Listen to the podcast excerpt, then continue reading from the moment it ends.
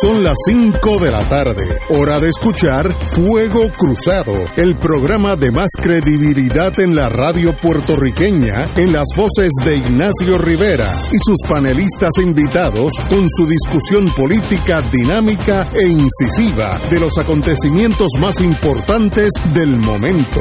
Fuego Cruzado comienza ahora. Buenas tardes, Boys and Girls de Fuego Cruzado. Hoy es un viernes precioso, llovió por donde tenía que llover, no llovió por el viejo San Juan nada, así que estamos lo más tranquilos aquí en el viejo San Juan. Y hoy, pues hoy empezamos un viernes, eh, ya faltan dos semanas para 16 días, to be exact, para la primaria, un momento importante en los dos partidos principales. Y tenemos, como siempre, como todos los viernes, doña Wilma Reverón en una esquina del Viejo San Juan. Wilma, buenas tardes. Muy buenas tardes a ti y a Yeyo, que me imagino que está por ahí ya. Eh, el compañero Yeyo Ortiz también. Ah, eh, Saludos a Ignacio, a Wilma y a todo el mundo que nos escucha. Y el doctor principal de Fuego Cruzado, el oncólogo principal de, del, de, del auxilio mutuo y de fuego cruzado, el, el compañero y amigo doctor Cabanilla. Muy buenas tardes, doctor. Buenas tardes, Ignacio. Saludos a todos. La pregunta mía para... Eh, también el compañero Anduce está en la línea, así que estamos todos aquí. Anduce, muy buenas tardes. Muy buenas tardes, queridos amigos y amigas. Y al doctor, un abrazo. Bueno, doctor, díganos, díganos si yo debo meterme debajo de la cama ahora cuando llegue a casa y quedarme hasta que el nuevo aviso o ustedes están a cargo de esto? ¿Por dónde vamos? Bueno, a cargo de esto no estamos porque esto no hay quien lo pare a menos que, la gente coja las cosas más en serio, ¿no? Eh, definitivamente, eh, desde que se abrió de nuevo el país, eh, han subido el número de casos de forma de forma importante. Eso no, no cabe la menor duda y vamos a empezar por, por los muertos. Vamos a empezar. Eh, usualmente pasaban varios días y no moría nadie y después morían uno o dos. En los últimos tres días han muerto tres pacientes eh, diariamente. Eh, no sé si eso se va a mantener o no, pero eso no, no es inesperado. Pues sabemos que el número de pacientes ha ido aumentando, eso no nadie nadie lo niega. Eh, los, el número de, pacientes que hay ahora mismo eh, hospitalizados eh, en, en Puerto Rico eh, con el diagnóstico del COVID, o por lo menos con, con la sospecha de COVID, es 460 pacientes.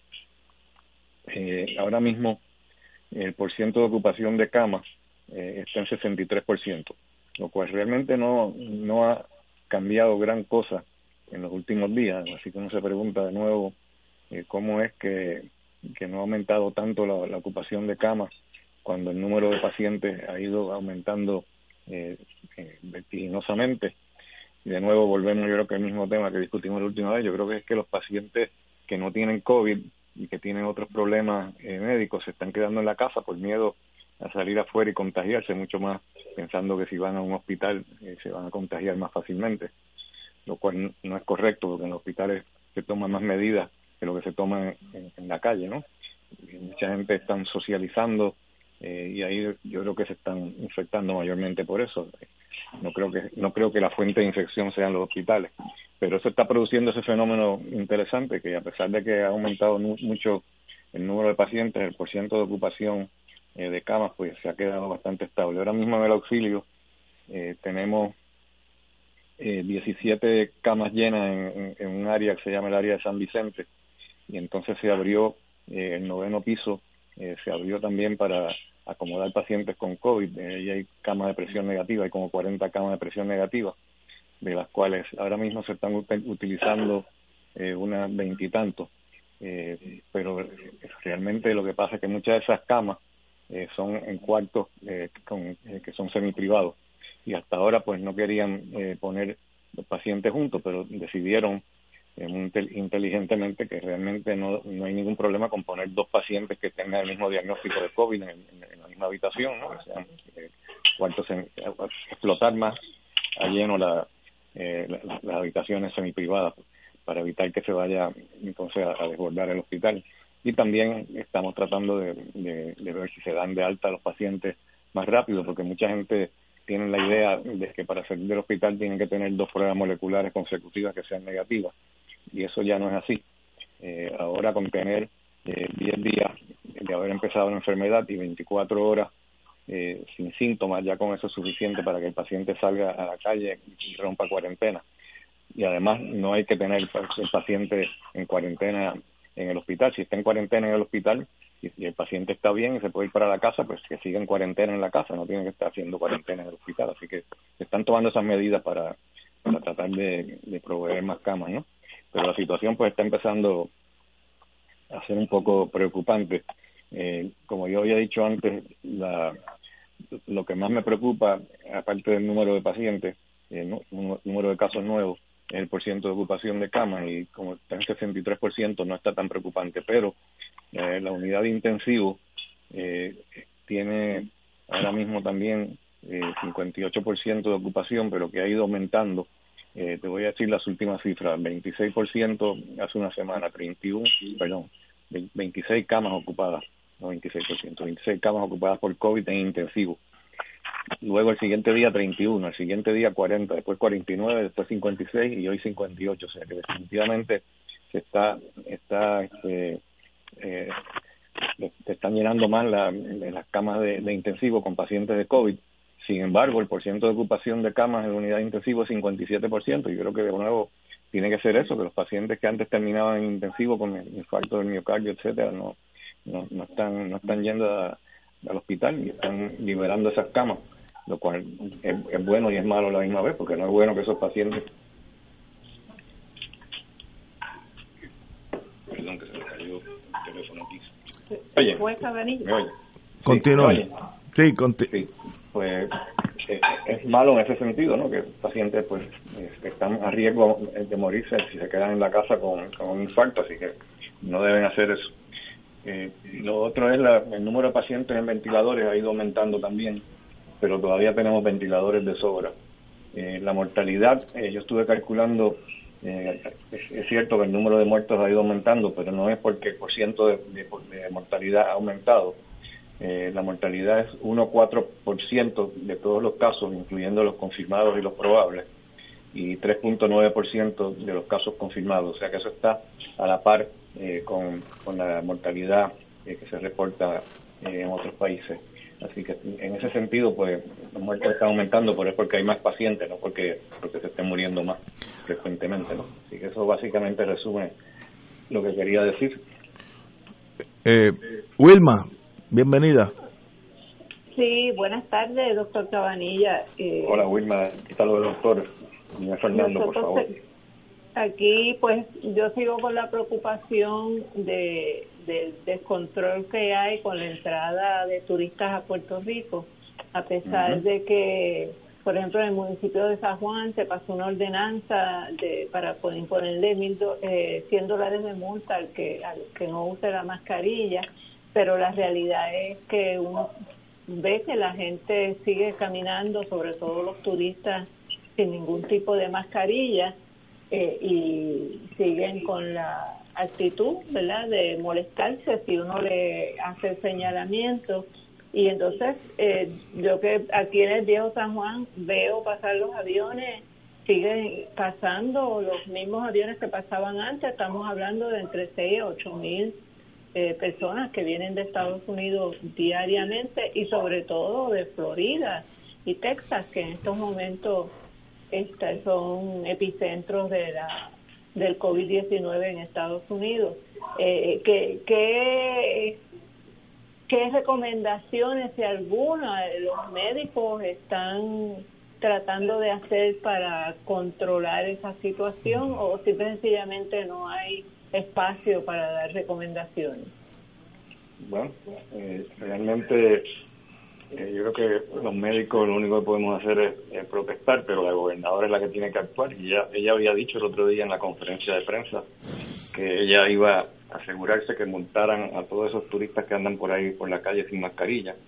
Eh, yo como no he ido al condado ni al viejo San Juan últimamente, pues no he podido observar eso, pero tú dices que sigue la cosa igual, que no ha habido ningún cambio. Eso sigue igual. el, otro, día vi la noticia de que están cobrando 11 dólares por un viaje de Estados Unidos a Puerto Rico, sé si la Florida de Nueva York. Así que están viniendo un montón de muchachos jóvenes, eh, que es el grupo mayor de incidencia de, de COVID ahora mismo en Estados Unidos y en Puerto Rico también.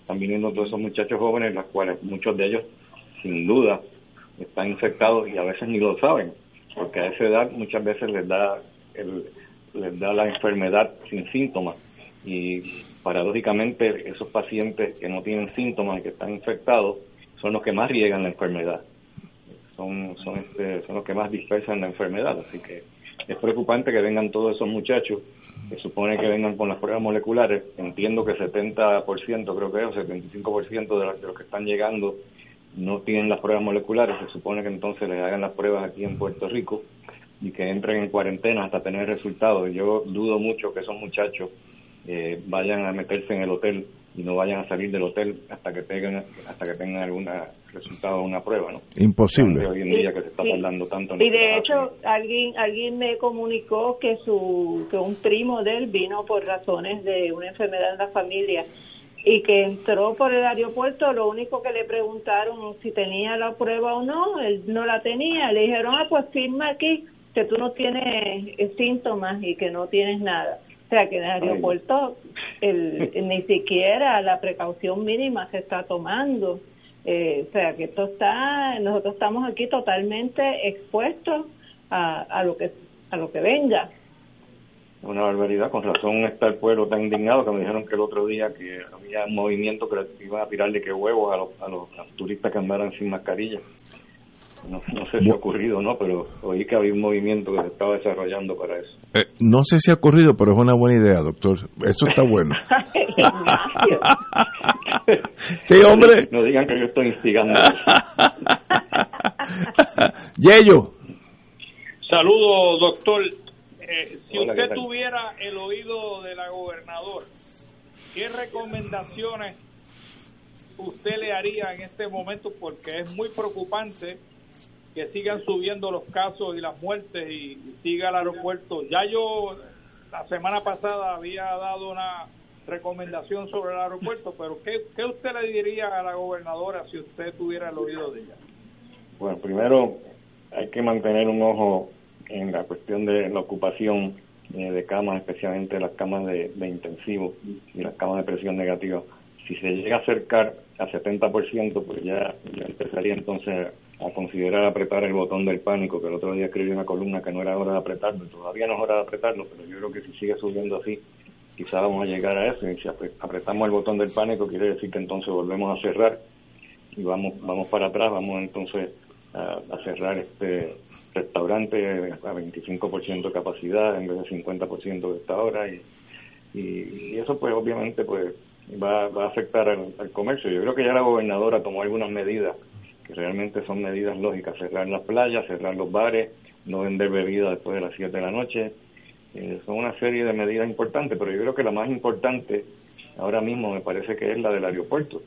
Y eso pues hay que resolverlo, o sea, no podemos estar permitiendo que todos esos muchachos lleguen, se vayan, que nadie sepa dónde están. Tiene que haber alguna forma de, trazarlo, ya tiene que, que con ese problema. Eh, yo diría que, que tienen que tomárselo bien en serio y, averiguar dónde están esos muchachos y ir a, chequear si están en el hotel. Si no están en el hotel, pues entonces hay que de alguna forma buscarlo, hay que rastrearlo de alguna forma. Yo no sé si con el teléfono celular se pueda, se puede hacer, porque no estoy seguro qué medidas en términos legales se puedan implementar en cuanto a eso, pero eso es lo que estaban haciendo en China. En China los trazaban con el teléfono, teléfono celular y los que estaban en cuarentena sabían si estaban saliendo o no. O ponerles un grillete, pero tampoco sé cuán legal sea eso, ponerle un grillete que lo puedan trazar a ver dónde están. Wow. Don Javi Anduce. Muy buena tarde nuevamente, doctor, me alegro saludarle. Hola. Yo, muy brevemente, estoy totalmente de acuerdo con su señoría de que lo más importante, el asunto aquí medular, es el que se refiere al aeropuerto. Y recientemente, alguna columna en el periódico El Nuevo Día, el juez Villo Torruella, eh, que es puertorriqueño y siempre lo ha sido. Escribe una columna indicando que él y su familia escogieron venir a Puerto Rico porque entendían que iban a estar más seguros, más salvos. Pero hemos visto que a pasajes de 11 pesos y hoteles que permiten que cuatro personas o más se hospeden en una sola habitación. Ay, Dios. Lo que han creado es una invasión de personas que de otra forma no estarían viniendo aquí. Y él plantea en la última párrafo, oración de su escrito, un, un asunto que yo creo que es muy puntual. Él dice, pero ven acá, le dice a la gobernadora, este aeropuerto no es de nosotros. Porque el FAA y el gobierno federal puede decir, mire que si lo vuelos, que... pero no pueden obligar a nadie a tener un, un aeropuerto abierto.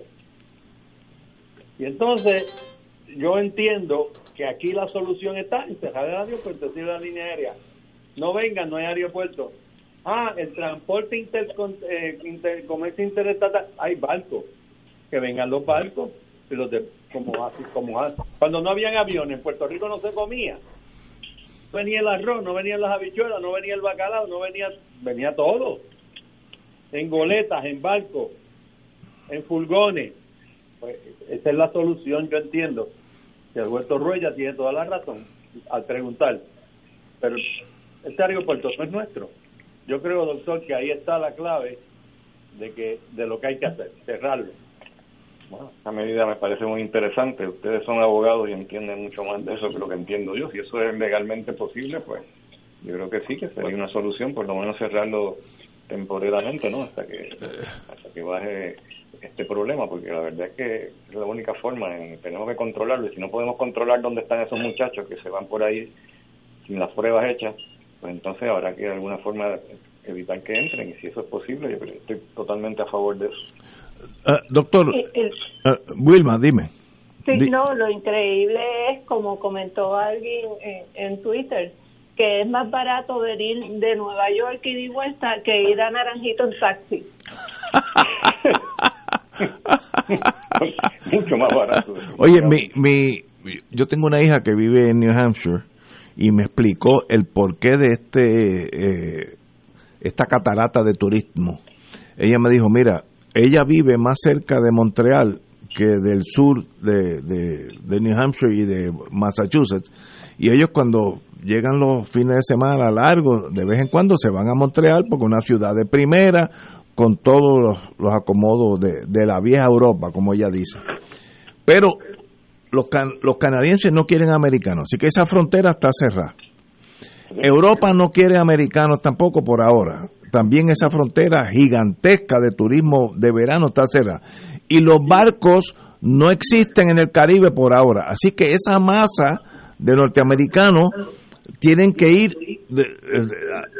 salir a algún lado y se encuentran con tickets a 11 pesos a Puerto Rico, que para ellos como una isla como Guam, la mayoría de ellos, una cosa en el Caribe allá.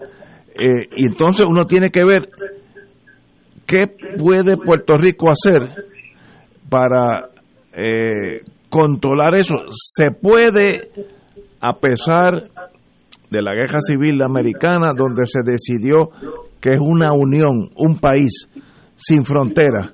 ¿Se puede o no? Eso yo tengo mis serias dudas. Pero tengo una pregunta para el doctor antes que se tenga que ir. ¿Cuáles son los síntomas mínimos? Si yo soy asintomático, porque si, si me da eh, el virus y tengo que ir al hospital, pues eso es un llame. Ahora, si yo lo tengo y no lo sé, yo siento algo en mí, me da catarro, no, no huelo el vino bonito de todas las noches, que ¿Hay algo que me deje saber que yo tengo problemas?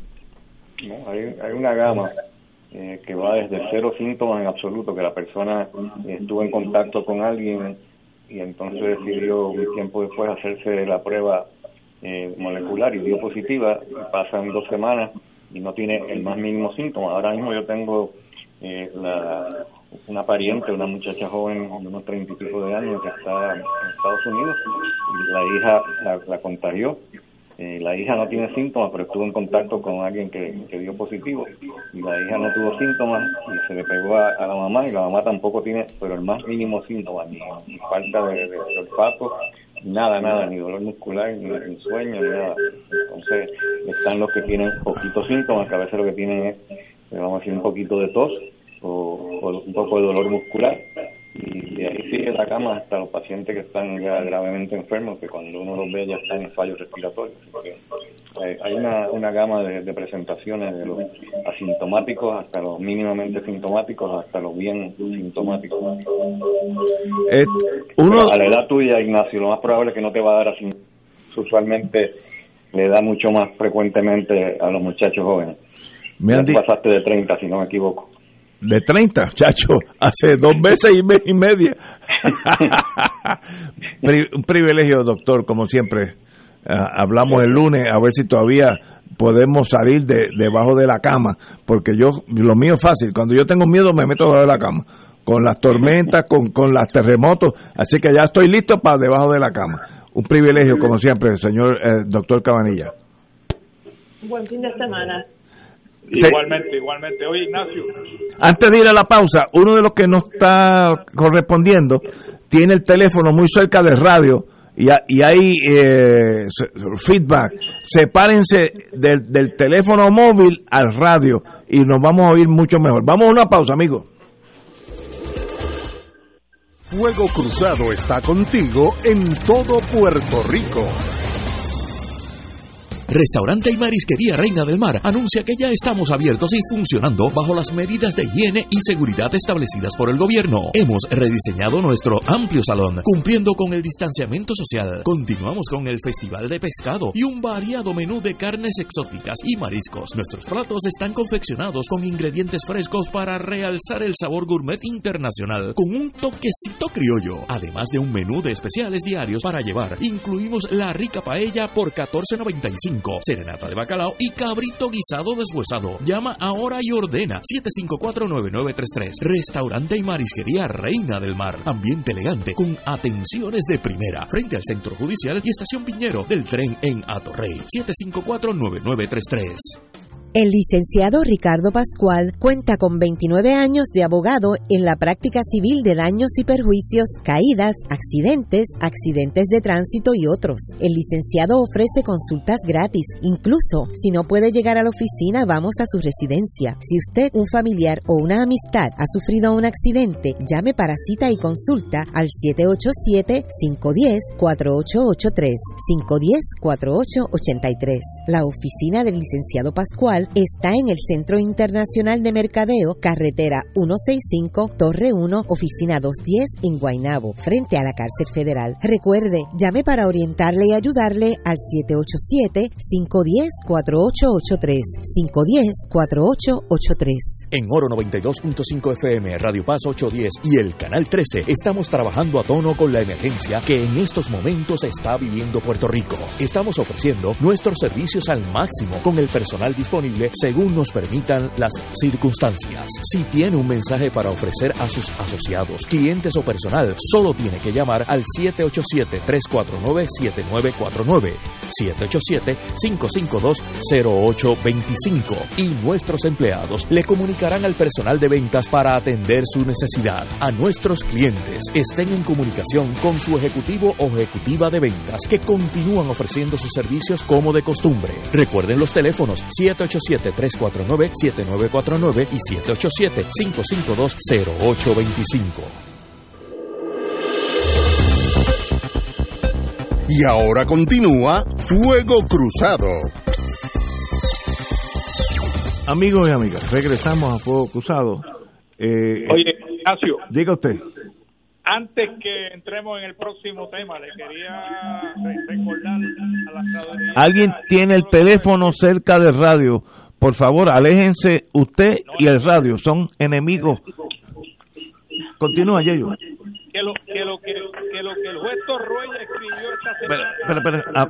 en el nuevo día. Ah. Yeyo. Apenas te oigo. Apaga el radio y habla por el teléfono más. A ver si eres tú. Radio prendido. No, no, lo tengo prendido. Ah, pues no eres tú. Uno de los, otros compañeros, o Harry o Wilma, tienen el radio muy cerca del teléfono. Apaguen el radio y nos oyen por el teléfono nada más. Yo no Lo tengo que radio quería prendido. decir y recordar es que nosotros el viernes pasado aquí dijimos que el aeropuerto había Espérate. que cerrarlo, que lo Y cerraran. ellos siguió la orden. Oye, esos militares son así. política. Lo legal Siguió tanto que se fue del aire. Y ellos, no hay que suave, tampoco. la salud del pueblo de Puerto Rico. Wilma, El ¿estás ahí? es nuestro y no hay Sí. razón para mantenerlo abierto en un tiempo de crisis. Ya, que lo acaben de cerrar. Ajá, seguimos. Algo pasó que se han caído todos los teléfonos, pero Yo, yo el te oigo, próximo Ignacio. tema es el siguiente. Yo también. Estamos exactamente un año de que el pueblo de Puerto Rico, en una acción no muy común en esta historia nuestra, eh, salió a la calle, puso tanta presión que el gobernador de Puerto Rico tuvo que irse. Eh, yo creo que lo mejor que le ha pasado a este país en muchas décadas, si no siglos, pero tal vez eso sea mis prejuicios, pero eso es eh, otro menester. El, el hecho es que hace un año exactamente el pueblo de Puerto Rico, eh, bajo una manifestación que yo nunca había visto, una presión en la fortaleza severa, tanto así que algunos agentes encubiertos de la policía en esa manifestación indicaron al jefe de la policía en aquel momento que había la gran posibilidad de que esa masa brincara la barrera, aún con la fuerza de choque, y la fuerza de choque tuviera que decidir entre matar gente o salir corriendo. Esas son las dos opciones. Así que ante esa presión que el gobernador lo supo, pues decidió irse. Yo creo que lo mejor que le pasó a este país antes que hubiera habido una masacre o hubieran quemado la fortaleza. Así que estamos en ese mundo.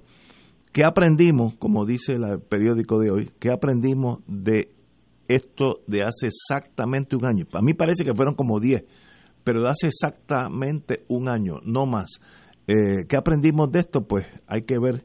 Eh, yo creo que en el eh, en la en la prensa de hoy, para mí la, la, la mejor que se expresó con más claridad es la alcaldesa de Loíza, la amiga Julia Nazario, y cito, la ineptitud se asoció se asoció a la arrogancia del poder y el pueblo desató su furia por tantas por tantas afrentas. Yo creo que es lo mejor que se ha dicho. La ineptitud, que era eh, un gobierno de gente inepta, niños jugando a, seres mayores, se asoció a la arrogancia, que estos muchachitos, los brothers, tenían esa arrogancia de ser eh, los de arriba, eh, y el pueblo desató su furia por tantas afrentas. La mejor descripción que yo he oído de este, de este evento. Hay otras personas que también se han expresado, y voy a comentar algunos, no puedo cubrirlo todo porque son muchos. Eh, La compañera Alexandra Lúgaro de Victoria Ciudadana dis- dis- dijo, nuestro pueblo, nuestro pueblo probó el dulce sabor de la unión, el sacar a un corrupto del poder y el 3 de noviembre sa- sacarlos a todos nos sabrá a, a victoria. Pero que eso así, según la señora, lo dudo, pero por lo menos ese es su parecer. El compañero Pedro, Pedro Pierluisi, aspirante a la gobernación, hace un año nuestro pueblo practicó una renova- renovada participación ciudadana. Ese llamado requiere un gobierno de resultados de ejecución. Muy bien. Manuel Natal, conté, ahora nos toca dar el próximo paso y lograr el cambio con nuestro voto el 3 de noviembre. Muy bien también.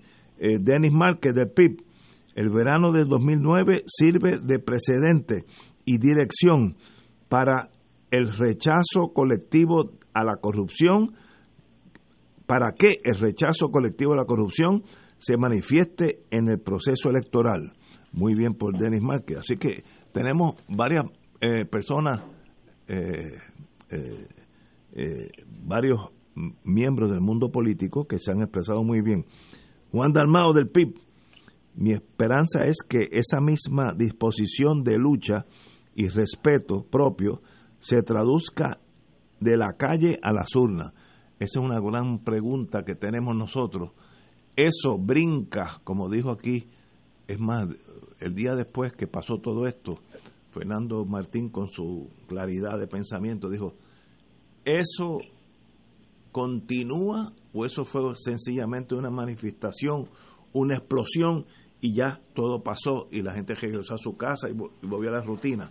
Sería una tragedia, pero buena pregunta del compañero Martín. Y la compañera Carmen Yulín Cruz, el pueblo ha aprendido que tiene el poder y que cuando los gobernantes no sirven, basta con resistir para recordarles que el poder está en la calle. Excelente por todos estos compañeros y lo que queremos también en esa, en, esa explosión, eh, vimos que se unió el mundo artístico al mundo artístico a nivel mundial, eh, que sencillamente vimos artistas nuestros por todo lo alto, eh, Ricky Martin, René Pérez, Bad Bunny, eh, Tito Trinidad, ¿cómo se llama el ahí?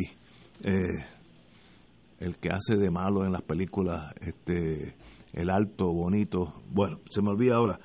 todos esos artistas estuvieron aquí y le añadieron cierta cierto prestigio y liderato a esta manifestación. En esta manifestación también tuvimos la ausencia de los políticos clásicos. Yo creo que eso ayudó muchísimo a no marchitar esa explosión del pueblo con la política clásica de vota por mí todas esas cosas y caminar hablando así con, con esa voz que ponen los políticos. Así que yo creo que el pueblo caminó solo y ahí hay una gran lección. Tenemos que ir a una pausa, amigos.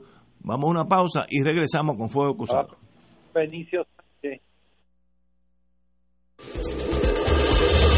Fuego Cruzado está contigo en todo Puerto Rico.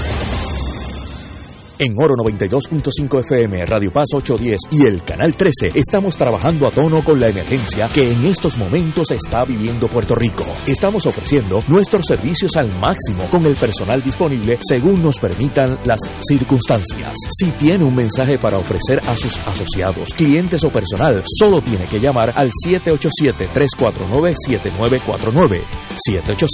787-552-0825 y nuestros empleados le comunican al personal de ventas para atender su necesidad. A nuestros clientes estén en comunicación con su ejecutivo o ejecutiva de ventas que continúan ofreciendo sus servicios como de costumbre. Recuerden los teléfonos 787-349-7949 y 787-552-0825.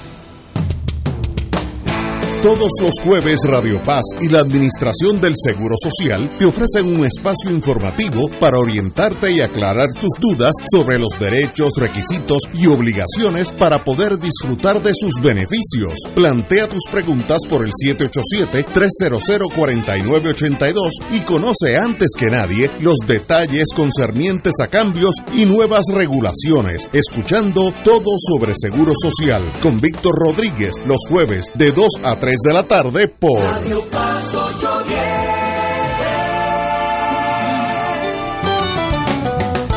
Escucha los sábados a las 5 de la tarde para servirte un programa del Colegio de Profesionales del Trabajo Social de Puerto Rico con los temas de interés a la comunidad.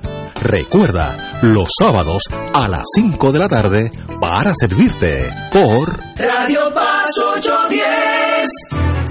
AESA, la pequeña gigante, te invita a sintonizar su espacio radial AESA Informa todos los jueves a las 4 y 30 pm. Se estará ofreciendo información relevante a los pensionados y jubilados de Puerto Rico. Te esperamos AESA Imparable, auspiciado por MMM Alianza.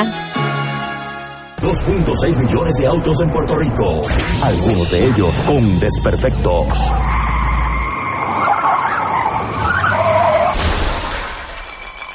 Autocontrol. Tu carro. Tu carro. Tu mundo. Lunes a viernes a las 11 de la mañana por Radio Paz 810 AM.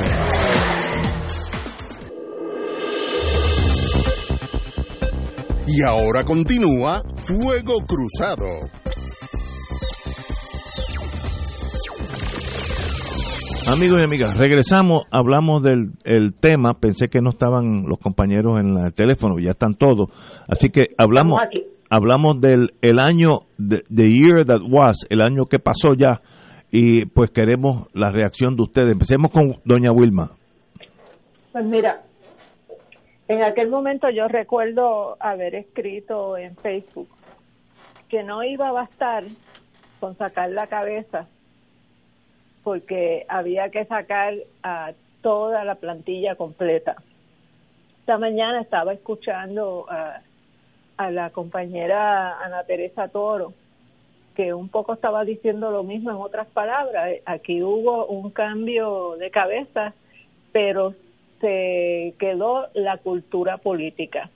Y ese es el problema que tenemos, que la cultura política que se ha entronizado eh, durante las últimas décadas, que ha sido una cultura política de corrupción, de total sentido de impunidad, de favoritismo, clientelismo político, eh, lo que llaman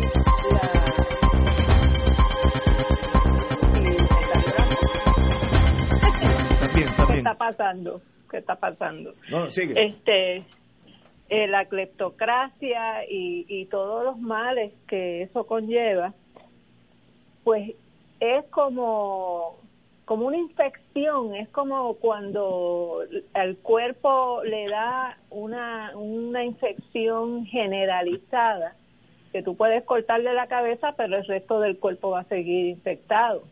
Eh, y, y ese es el problema que tenemos, que nosotros, el, el sacar a Ricky, sí fue un logro, fue bien importante. Sí, el pueblo se, se apoderó de su propio poder de pueblo. Eh, sí, la gente eh, tuvo la valentía de tomar una, una actitud firme eh, intransigente como se necesitaba en ese momento para asegurarse que ese liderato de Ricky Rosselló eh, terminara de una vez y por todas porque obviamente no tenía las cualificaciones, cosa que todo el mundo que tuviera un mínimo de conocimiento de la historia política de este país y sobre todo del desarrollo de esa persona que se llama Ricardo Rosselló, sabía que no había forma que esta persona pudiera ser legítimamente un gobernante eh, en el peor momento de Puerto Rico, que, que es la tragedia, o sea, no, en el peor momento de Puerto Rico nos ha tocado la peor gente para gobernarnos, las peores administraciones. Y entonces, si eso se va a traducir el 3 de noviembre, pues mira, lo, los, los saltos aquí, pues tengo que rememorar mis lecciones de marxismo. Los saltos eh, cualitativos no se dan de un día para otro. Eh, aquí lo que hubo fue un salto cuantitativo en términos de que las personas eh, se juntaron y, y pudieron como pueblo en la calle eh, ejercer su poder democrático de decir no te queremos como gobernante ya pero que eso se traduzca en el 3 de noviembre eh, en una en una radicalización en la cultura política de Puerto Rico nada más quisiera yo, ¿verdad? Que, que el 3 de noviembre despertáramos, que, que el 4 de noviembre cuando despertemos podamos decir eh, estamos construyendo un nuevo país desde la simiente, porque aquí hay que simple y sencillamente reinventarse el país desde, desde la A a la Z. Aquí no se puede dejar nada de lo que existe en pie. Eh, pero eso requiere una cultura eh, política de mucha madurez, de mucha valentía y sobre todo de, de mucho arrojo eh, para poder llegar a esa meta. Compañero Anduce. Mi querida Wilma, tengo que diferir muy poco. Yo nunca difiero de ella. Si difiero de ella es porque estoy equivocado. Así que tómelo con calma. Muy bien. Esta, esta esta preocupación sobre lo que pasó hace un año atrás y qué aprendimos. Voy a dar un ejemplo. Tata Charbonnier, ella estaba ahí el año pasado. Voy a dar otro ejemplo. Pedro Pierluisi estaba allí el año pasado y ahora tú dices, Ignacio, que le estaba dando, que sé yo qué. Pero si ese mismo día le estaba midiendo las cortinas en Fortaleza. O sea, ¿qué aprendimos? Pues la verdad es que no aprendimos nada porque estas cosas, para la gente que tienen interés solamente en aprovecharse de las posiciones políticas y de promover posiciones políticas exclusivamente, no enseñan. Son oportunidades para actuar o para no actuar. Entonces tenemos a Tata tenemos, miren, el FEI, tenemos a Pedro Pierluisi, tenemos a Wandita, no se olviden de ella, ella viene por la curva de las margaritas y puede entrar en la recta y llevarse a todo el mundo por el frente. ¿Por qué? Porque el pueblo de Puerto Rico está alto ya de la especulación. Y no está ofreciendo especulaciones, ella está ofreciendo lo que está ofreciendo. Y Pierluisi anda por la por los bosques de Boloña y, y, y, y, me da pena, ¿verdad? Porque, porque yo lo conozco y sé que un hombre honesto, un hombre recto, es un hombre inteligente, pero verdaderamente no, no es una persona para, para dirigir el país. Él, no tiene la percepción que habla que, de la cual habla Wilma. Él, él, no, no creo que él se haya leído con el marxismo ni con el socialismo, ni con nada que falta peste. Y por lo tanto, él no tiene balance en, en, en, su, en su disposición social para administrar las públicas. Y eso es un problema muy grande, pero muy grande. Y nosotros tenemos que entender, y lo podemos ver, Ignacio, y yo les sugiero a ustedes que analicen, discutir lo que pasó en el país. Este, el, el, comisionado del FEI, Vélez Torres, que se siente lo más ofendido, acaba de votar en una resolución para ordenarle a la, al abogado de Wanda que produzca fotos de él, de él. O sea, una impugnación que se hace a lo que está haciendo el FEI, este señor va y vota con mayor tranquilidad, sin problema sin problema alguno. Así que yo creo que la contestación es que hemos aprendido de lo que pasó el año pasado. En nada, como no hemos aprendido nada de lo que pasó desde 1898 para acá. Wow. Eh, Yello.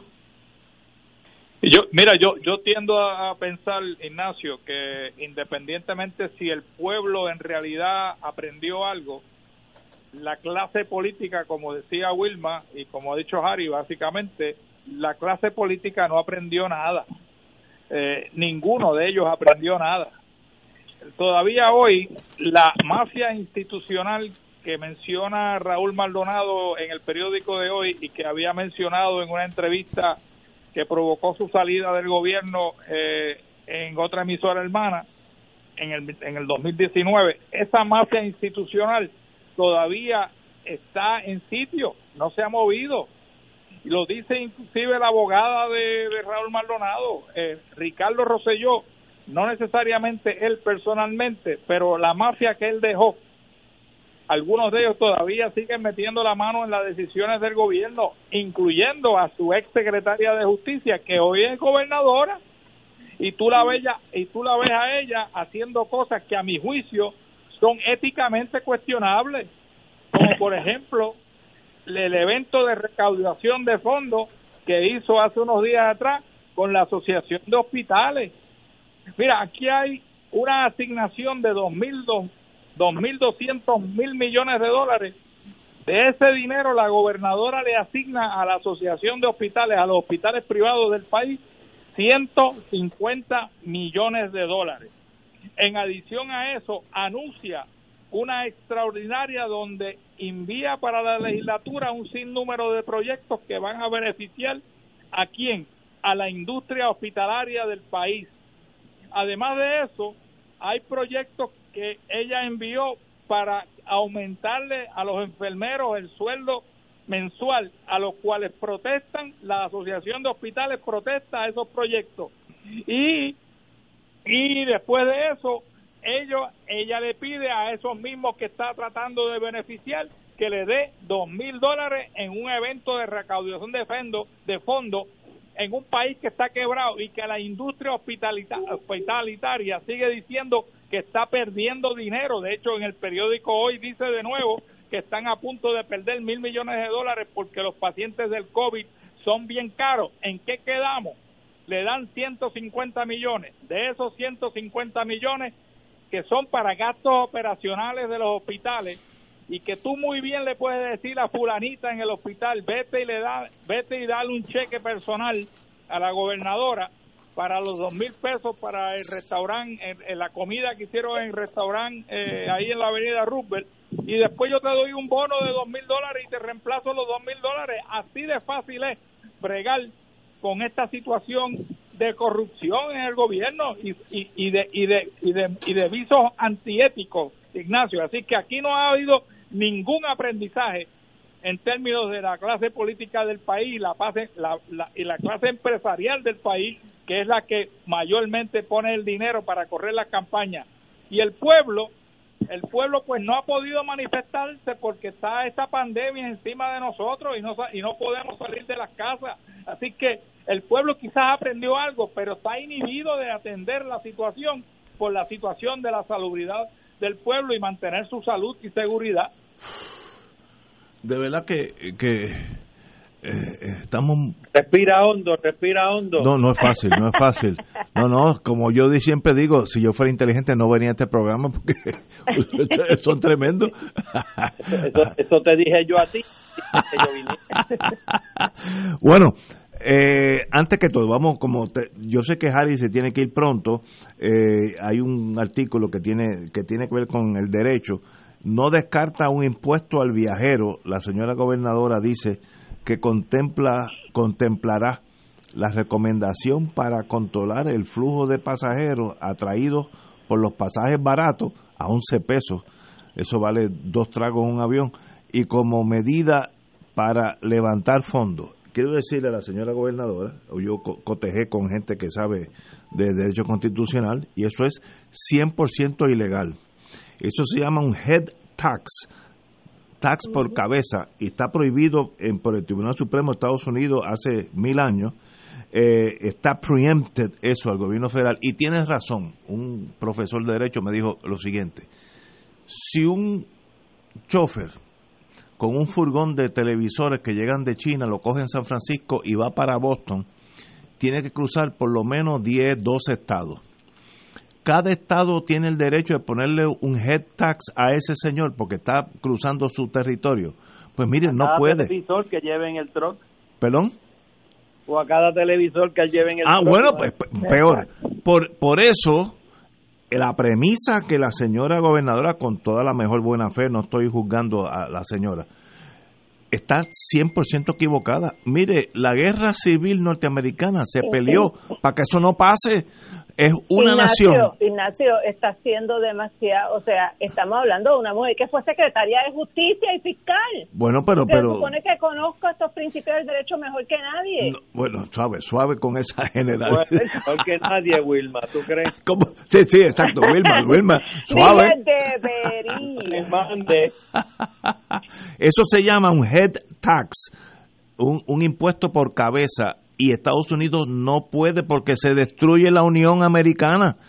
Si ese televisor que sale de California con Chencho guiándolo, que va para Boston, tiene que pagar dos estados por, per cápita, pues se destruye la nación. Así es que... Pero Ignacio, Ignacio, es que me da... de esta forma. La Unión Europea no lo puede hacer porque hay una provisión expresa. Eh, de que los Estados miembros de la Unión Europea hagan esto que la, que la gobernadora sugiere que hagamos nosotros. Pero, no estoy de acuerdo. Yo, antes de disparar la bala, hoy consulté con dos abogados, uno secretario de Justicia, un profesor de Derecho Constitucional, me dijeron, mira, los dos me dijeron lo mismo, eso es imposible, a menos que sea una república, Santo Domingo, aquí, Jamaica, al lado de nosotros, Trinidad Tobago, Venezuela, puede decir, cada persona que venga de Estados Unidos paga 100 pesos al aterrizar, si no, tiene que regresar a Estados Unidos. Pero los aeropuertos cobran un impuesto de salida. Sí, sí, pero en, esa, y, de, llegada en algunos sitios. Sí, pero, y de llegada. Una pero eso es específica y pagar tus 25 dólares para que te den un derecho de entrada y al salir tienes que ir y comprar otro y eso pasa en Cuba. Nadie protesta. ¿Por qué? Porque pueden hacerlo. Porque, tienen la soberanía para hacerlo. Porque tú tienes que operar un aeropuerto.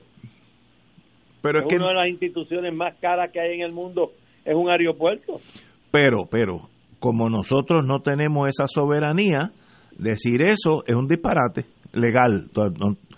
Tal vez, tal vez sea hasta deseable, pero es, absurdo. Harry. Es hablando para las gradas. No me digan eso que me da. Es, es diciendo lo que la gente quiere oír, que yo diga. Esa es la diferencia entre un líder de verdad y entre lo que llaman los famosos populistas, ¿verdad? Que lo usan eh, erróneamente muchas veces, pero pero un líder llamado populista de los clásicos lo que hacen es eso, es decir lo que la gente quiere que oír y eso es lo que ella está haciendo porque yo no puedo creer, o a lo mejor yo le estoy dando un, beneficio muy alto, yo no puedo creer que una exsecretaria de justicia no conozca la ilegalidad de esa eh, actuación.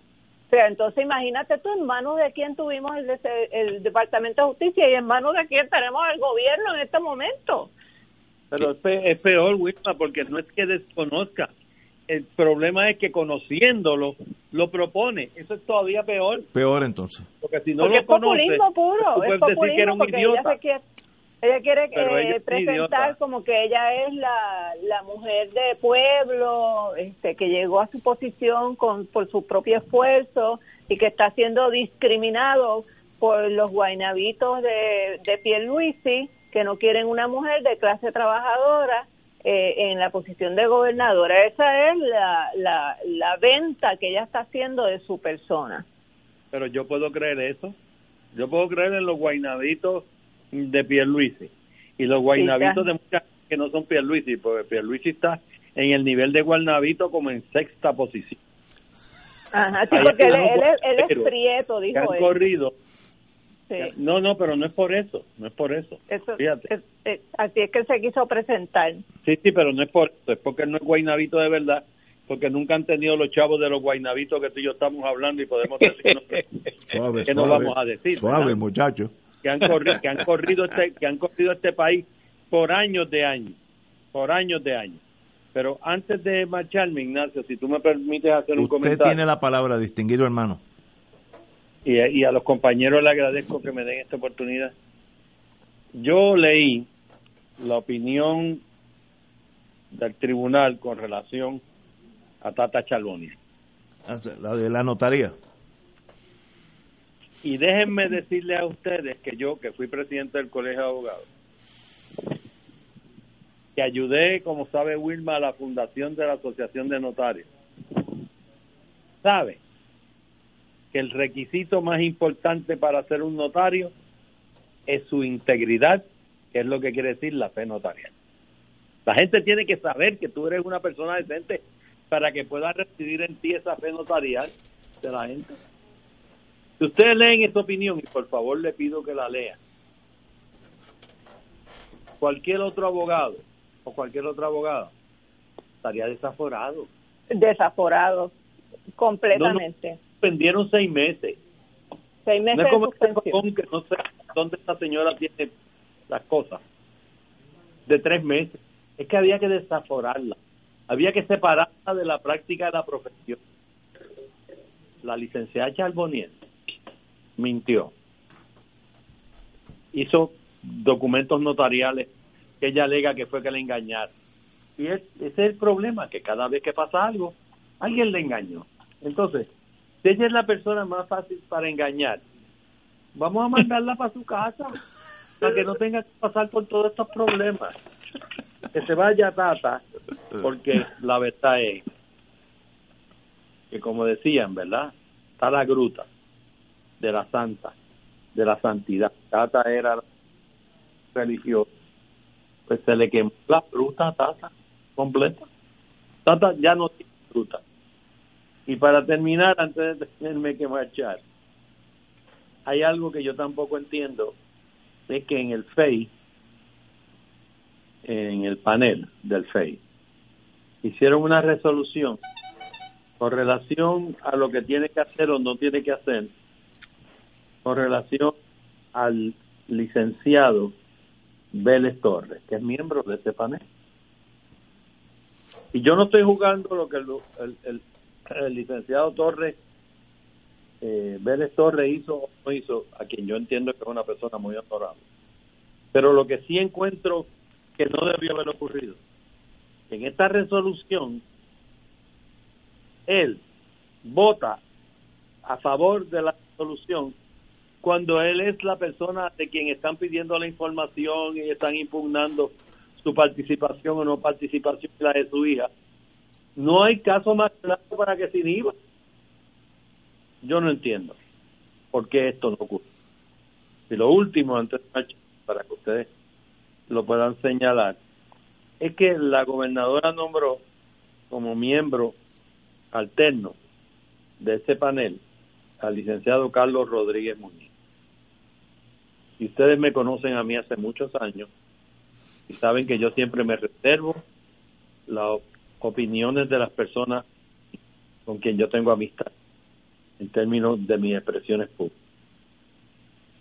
Por los años que yo conozco a Carlos Rodríguez Muñiz, cuando era juez, después de serlo, cuando ha sido opositor mío en pleno, yo tengo que decir que para mí es una persona a quien yo encuentro íntegra, una persona a quien yo encuentro seria, y el hecho de que estuviera casado con quien fuera su esposa, eso es irrelevante. No debe ser un elemento que le descualifique.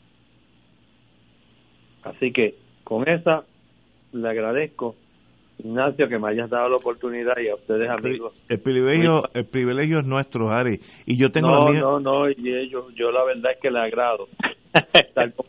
ustedes. me, y, me, le doy elevan, la Me elevan la, la presión arterial, pero el médico me dijo que eso es bueno. No sé por qué, pero me lo dijo.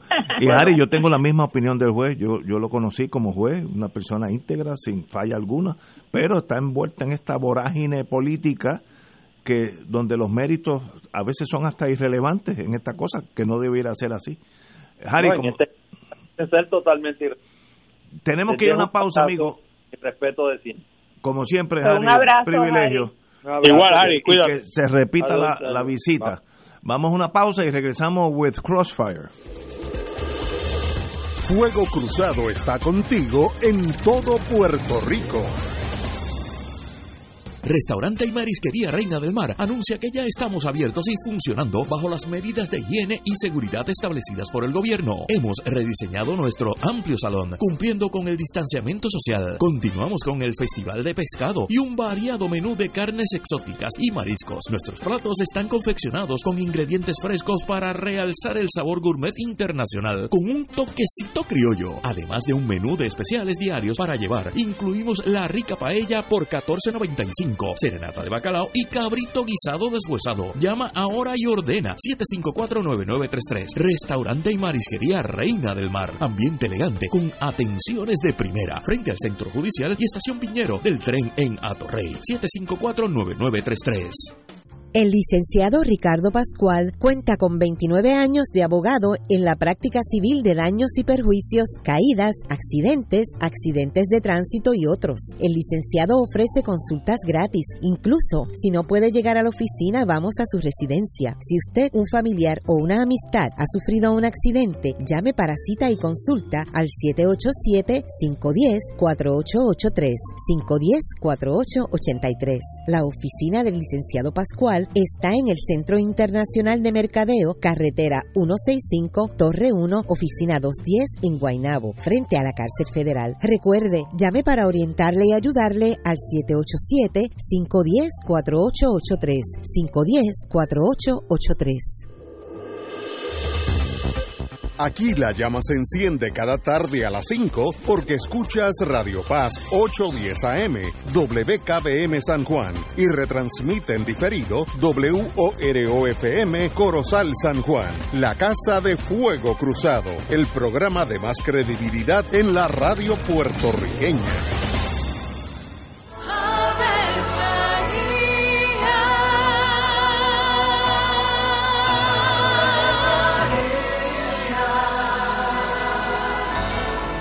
El ángel del Señor anunció a María. Y ella concibió por obra del Espíritu Santo. Dios te salve María, llena eres de gracia, el Señor es contigo. Bendita tú eres entre todas las mujeres, y bendito es el fruto de tu vientre Jesús. Santa María, Madre de Dios, ruega por nosotros pecadores, ahora y en la hora de nuestra muerte. Amén. He aquí la esclava del Señor. Hágase en mí según tu palabra. Dios te salve María, llena eres de gracia, el Señor es contigo. Bendita tú eres entre todas las mujeres y bendito es el fruto de tu vientre Jesús. Santa María, Madre de Dios, ruega por nosotros pecadores, ahora y en la hora de nuestra muerte. Amén. Y el Verbo se hizo carne. Y habitó entre nosotros. Dios te salve María, llena eres de gracia, el Señor es contigo. Bendita tú eres entre todas las mujeres, y bendito es el fruto de tu vientre Jesús. Santa María, Madre de Dios, ruega por nosotros pecadores,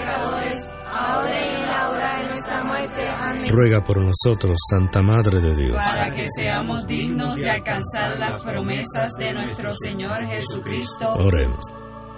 Derrama, Señor, tu gracia sobre nosotros, que por el anuncio del ángel hemos conocido la encarnación de tu Hijo, para que lleguemos por su pasión y su cruz a la gloria de la resurrección, por Jesucristo nuestro Señor. Amén. Gloria al Padre, al Hijo y al Espíritu Santo. Como era un principio,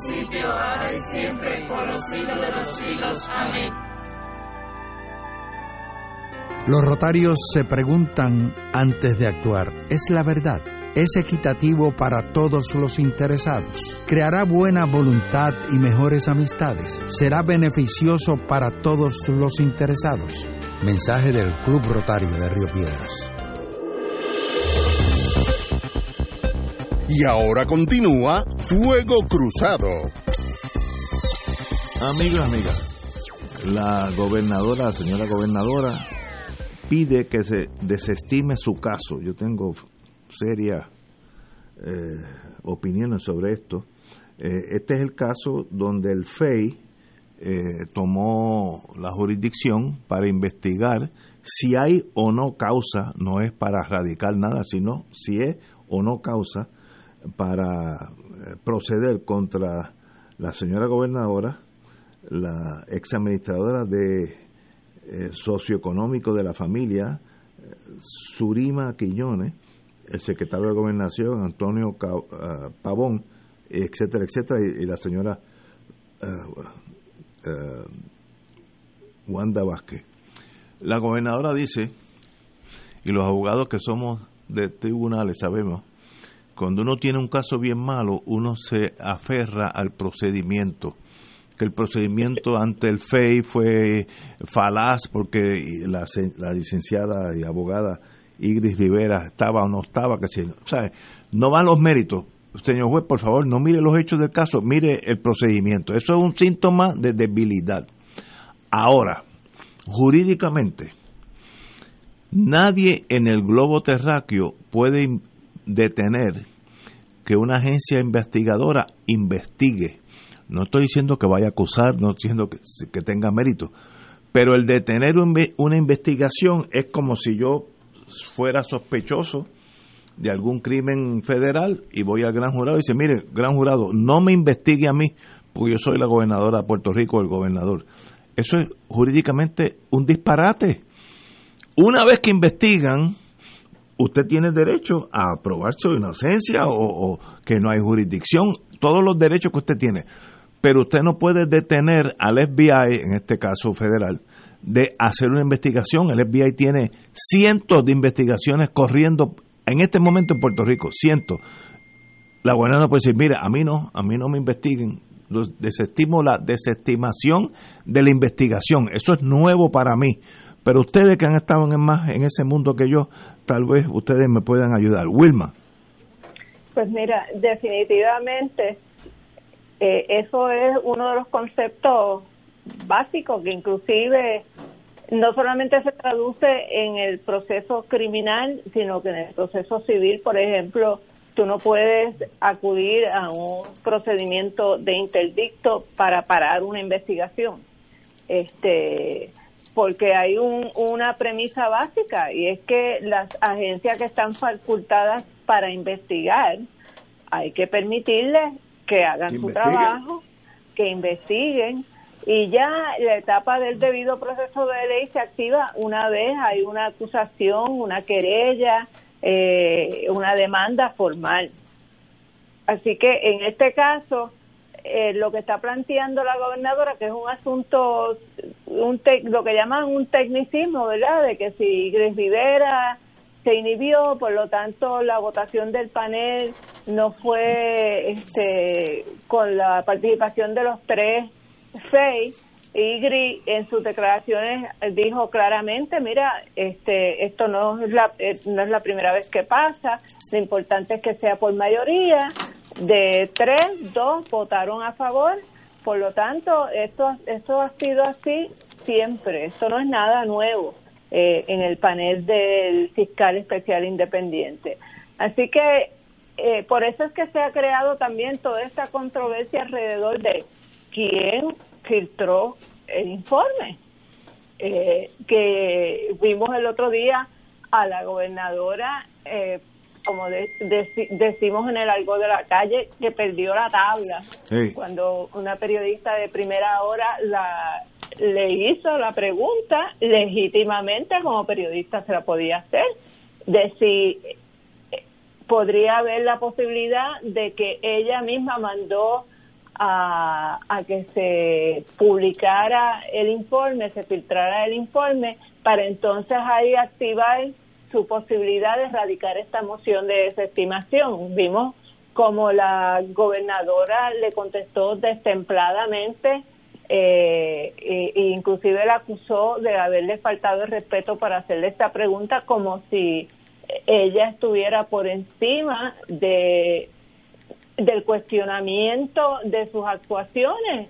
Ella no acaba de darse cuenta que ella es gobernadora, está en una posición pública y que su jefe es el pueblo de Puerto Rico y que la prensa tiene una obligación eh, de investigar y que le pueden hacer las preguntas más eh, ofensivas que ella puede encontrar, pero ella tiene la obligación de contestarlas.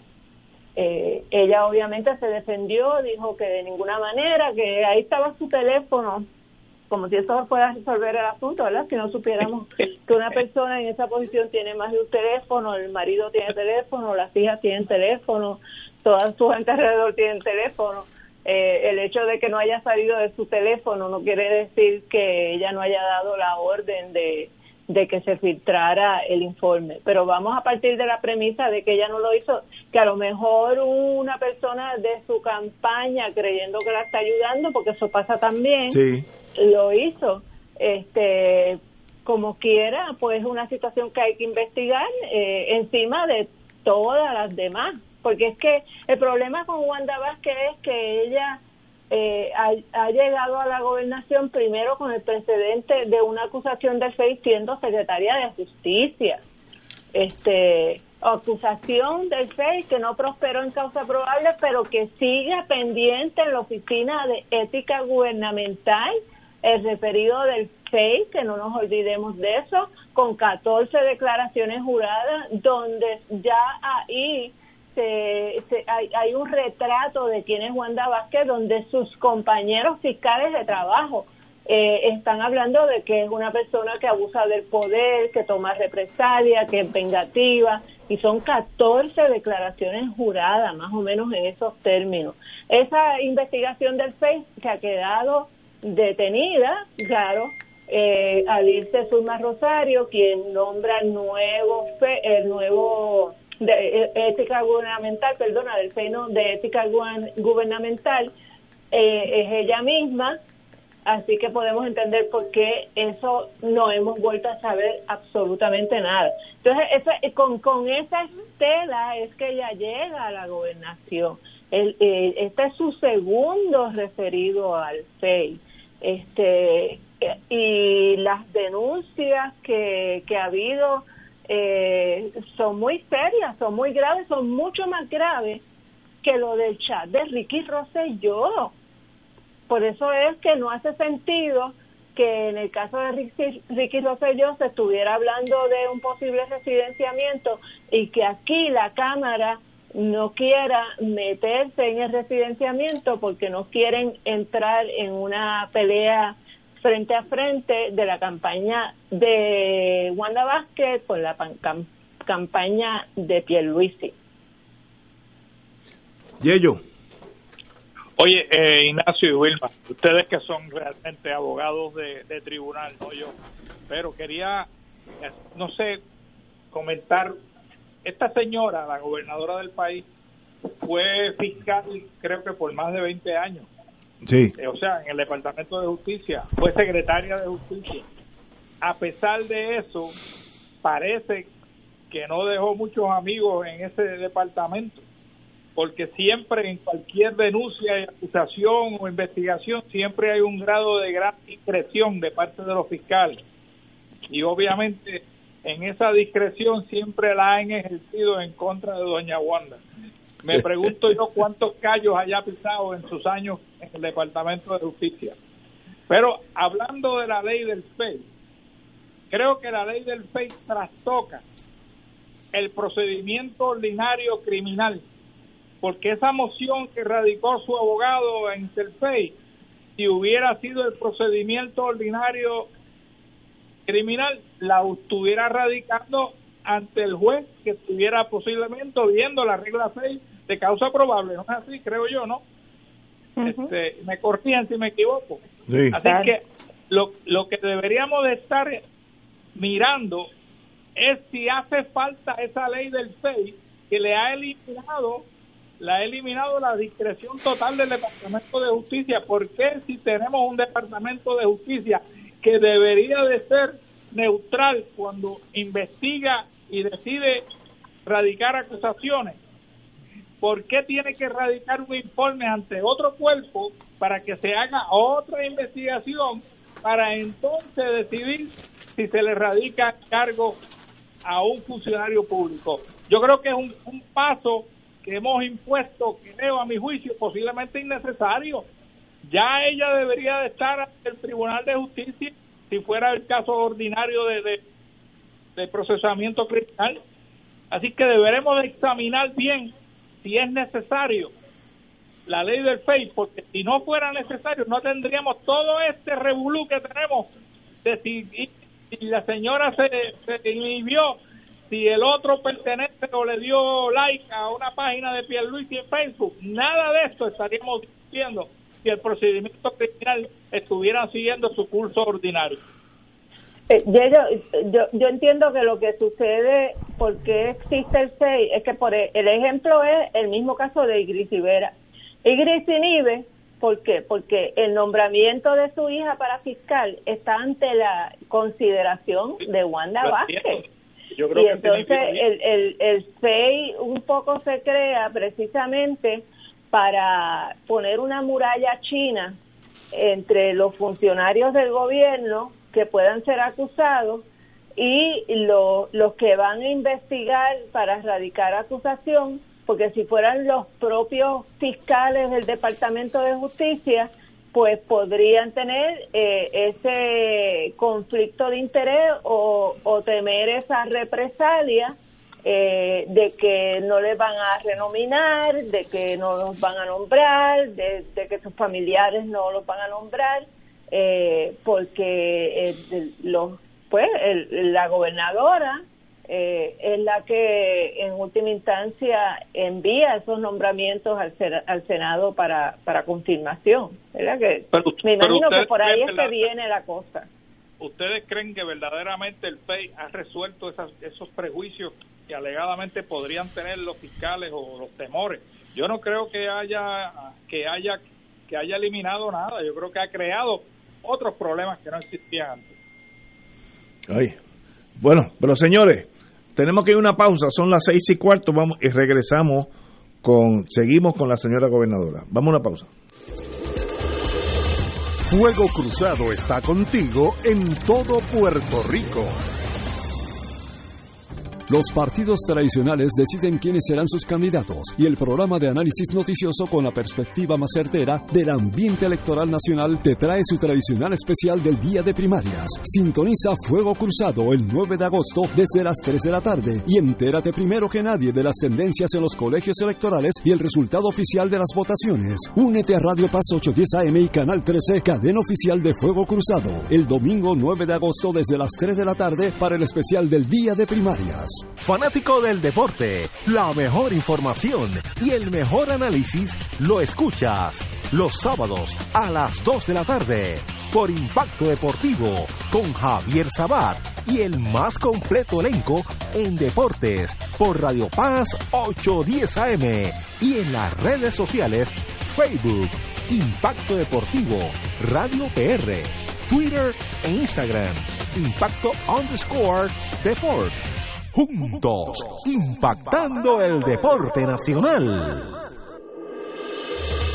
Fuego Cruzado, el programa de más credibilidad en la radio puertorriqueña, es ahora la tribuna abierta de análisis noticioso, con diversas perspectivas que exploran el trasfondo de lo que acontece a diario y cómo nos afecta. Escucha Ignacio Rivera y sus panelistas invitados de lunes a viernes en Fuego Cruzado en transmisión diferida a las 10 de la noche por Oro 92.5 FM.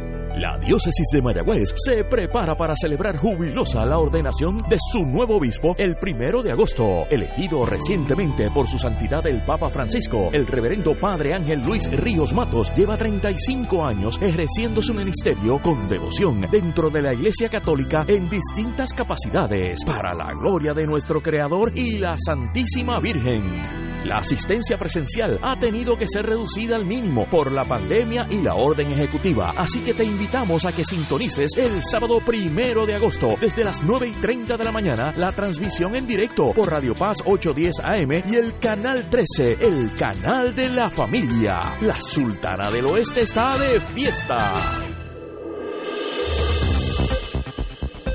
Y ahora continúa Fuego Cruzado. Amiga, amiga, para terminar con la señora gobernadora, y estamos tomando este tiempo porque salen noticias relacionadas con ella, no es nada ni personal, ni a favor ni en contra, sino todo lo contrario. Eh, la señora gobernadora sale hoy en la prensa indicando que, que no considera irregular actividad con miembros de la Asociación de Hospitales tras anuncios de medidas que beneficiarían a ese sector.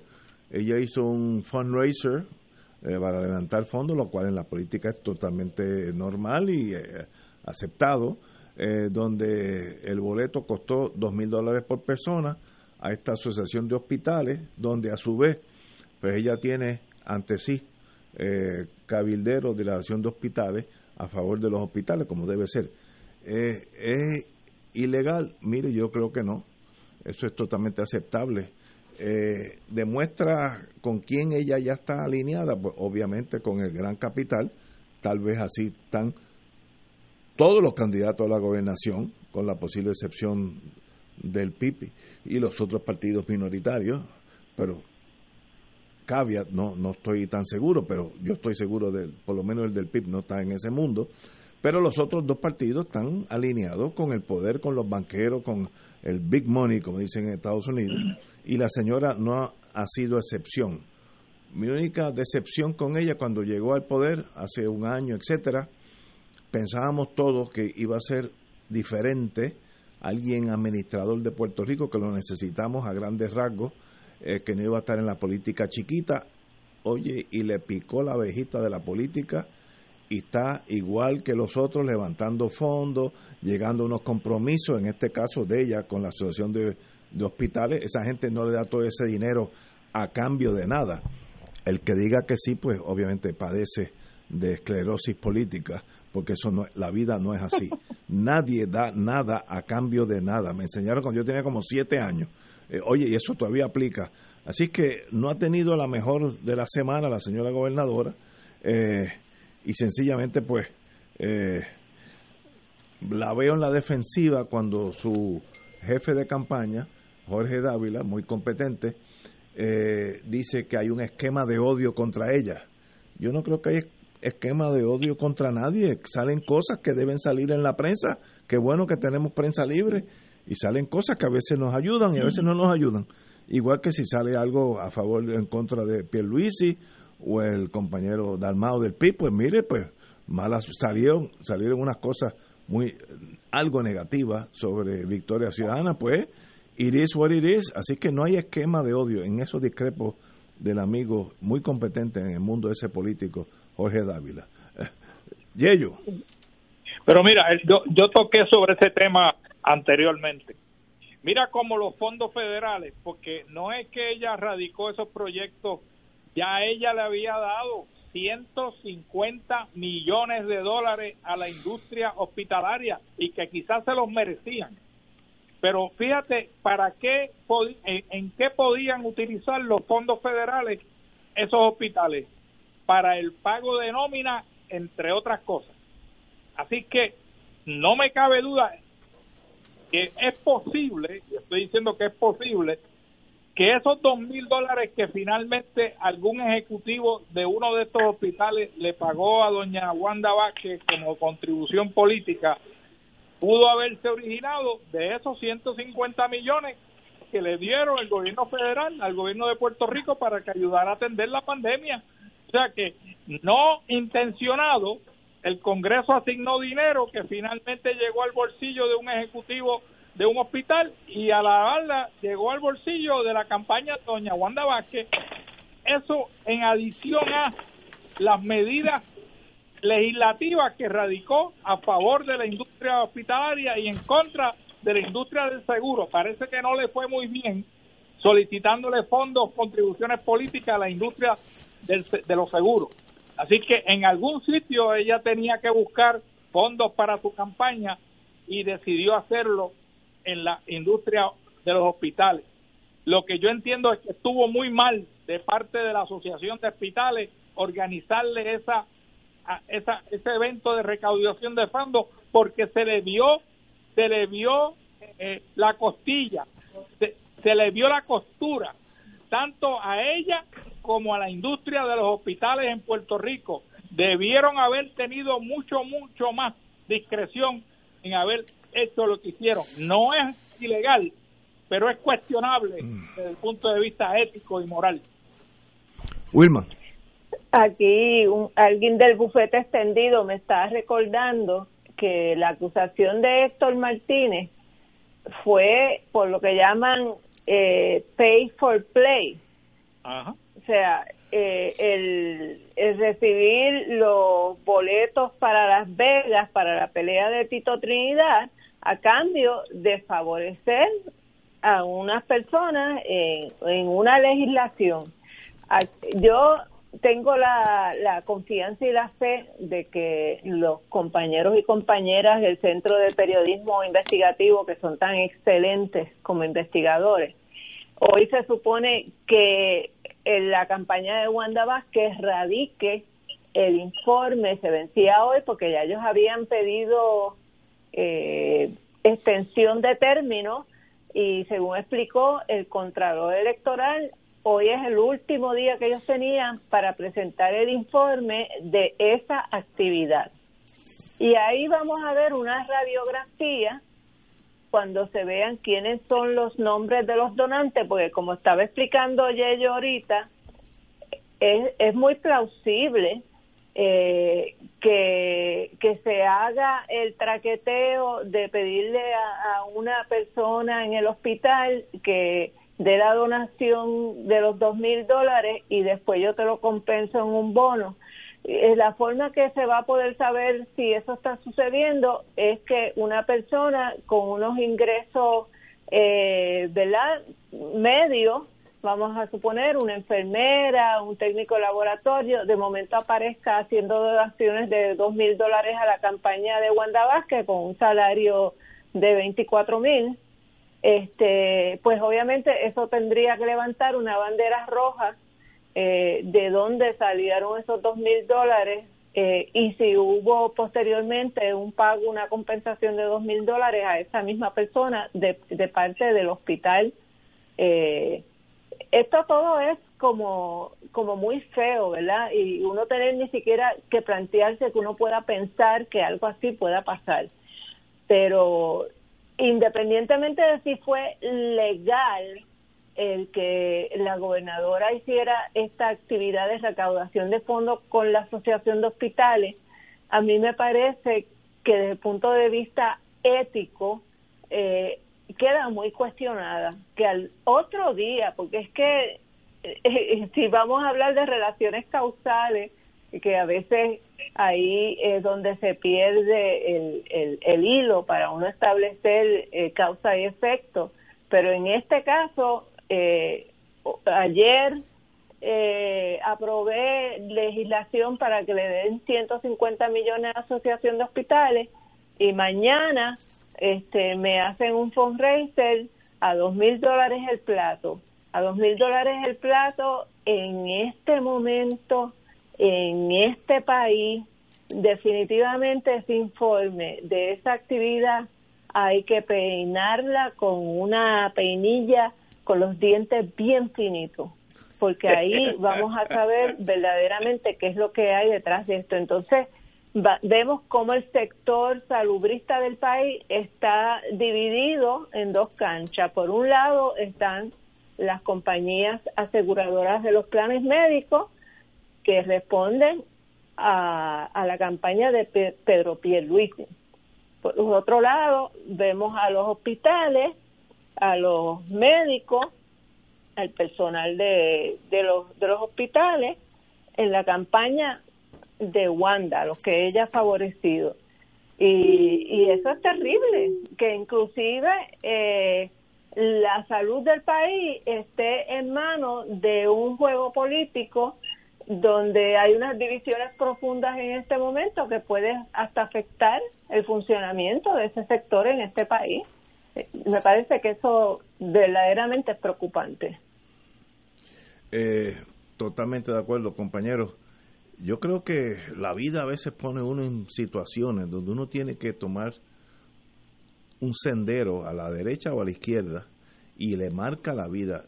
Para mí, si esta fuera mi hermana, la señora gobernadora, que no lo es, eh, si se hubiera quedado como administradora del país, sin más connotación política, yo llego aquí hasta febrero, hasta enero 3, ustedes eligen a usted quiera, de aquí a allá, yo llegué aquí en paracaídas por un destino, por destino legal, que era la funcionaria número 3, pero el 2 no existía, pues yo soy gobernadora y me comprometo a gobernar bien a Puerto Rico hasta enero 3. Yo creo, creo que hubiera pasado la historia como una excepción a este mare magnum de mediocridad que hemos tenido en Puerto Rico hace 30, 40 años. Pero lo picó la abeja y lo que quiere estar con carros con bombillitas que prendan y apagan. Y eso es, su vida va a ser esa el resto de su vida. Yo conozco amigos que entraron, abogados de primera clase, entraron a la política, le picó esa abeja y jamás han podido ser nada, porque se quedan en ese mundo, aunque sea en, las barricadas.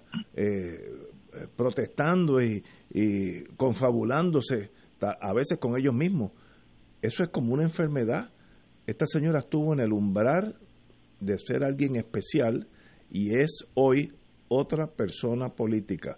Si el pueblo quiere elegirla, pues no hay problema, para ser el sistema democrático, pero no es una excepción, es otro político y eso pues una para mí una gran tragedia en Puerto Rico, porque todos nos afectamos.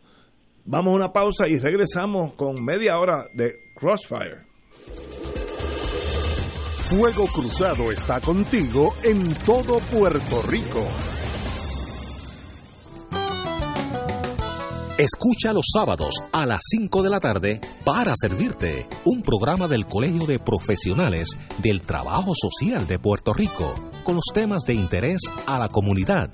Recuerda, los sábados a las 5 de la tarde para servirte por Radio Paz 810. Para Te invitamos todos los domingos a la una de la tarde por Radio Paz 810 AM y los sábados a las 7 de la mañana por Oro 92.5 Cuidando la Creación con la hermana Lisi y sus colaboradores. Entrevista, mensajes educativos y dándole voz a grupos que ayudan a cuidar la creación en el mundo. Recuerda por Radio Paz 810 AM, una de la tarde, domingo, sábado por Oro 92.5 FM a las 7 de la mañana. Radio Paz te ofrece el mejor motivo para levantarte temprano y disfrutar el comienzo de un nuevo día de lunes a viernes con Enrique Liboy y Radio Paz en la mañana. La dosis perfecta de noticias, deportes y éxitos musicales de todos los tiempos, humor y curiosidades, calendario de actividades y tus peticiones musicales por el 787-300-4982. Conéctate con el 810 AM de lunes a viernes con Enrique Liboy y Radio Paz en la mañana. En Oro 92.5 FM, Radio Paz 810 y el Canal 13 estamos trabajando a tono con la emergencia que en estos momentos está viviendo Puerto Rico. Estamos ofreciendo nuestros servicios al máximo con el personal disponible según nos permitan las circunstancias. Si tiene un mensaje para ofrecer a sus asociados, clientes o personal, solo tiene que llamar al 787-349-7949. 787-552-0825 y nuestros empleados le comunicarán al personal de ventas para atender su necesidad. A nuestros clientes estén en comunicación con su ejecutivo o ejecutiva de ventas que continúan ofreciendo sus servicios como de costumbre. Recuerden los teléfonos 787-349-7949 y 787-552-0825.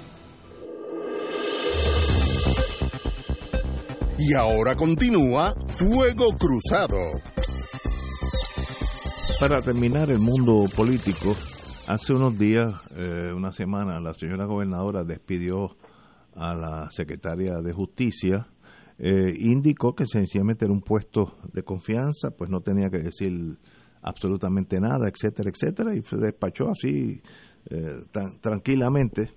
Y quiero indicar que eso tiene limitaciones, eso no es un derecho. El hecho que ustedes usted sea un empleado de confianza, no quiere decir que está desamparado. Nuestro Tribunal eh, Supremo ah, ha hecho claro eso hace muchos años. Y estoy hablando de casos específicos. Villanueva, Ramos Villanueva versus secretario de Comercio, un empleado sin interés propietario, en otra palabra, de confianza, en su puesto, ya sea en la empresa pública o privada, no puede ser despedido por razones inconstitucionales.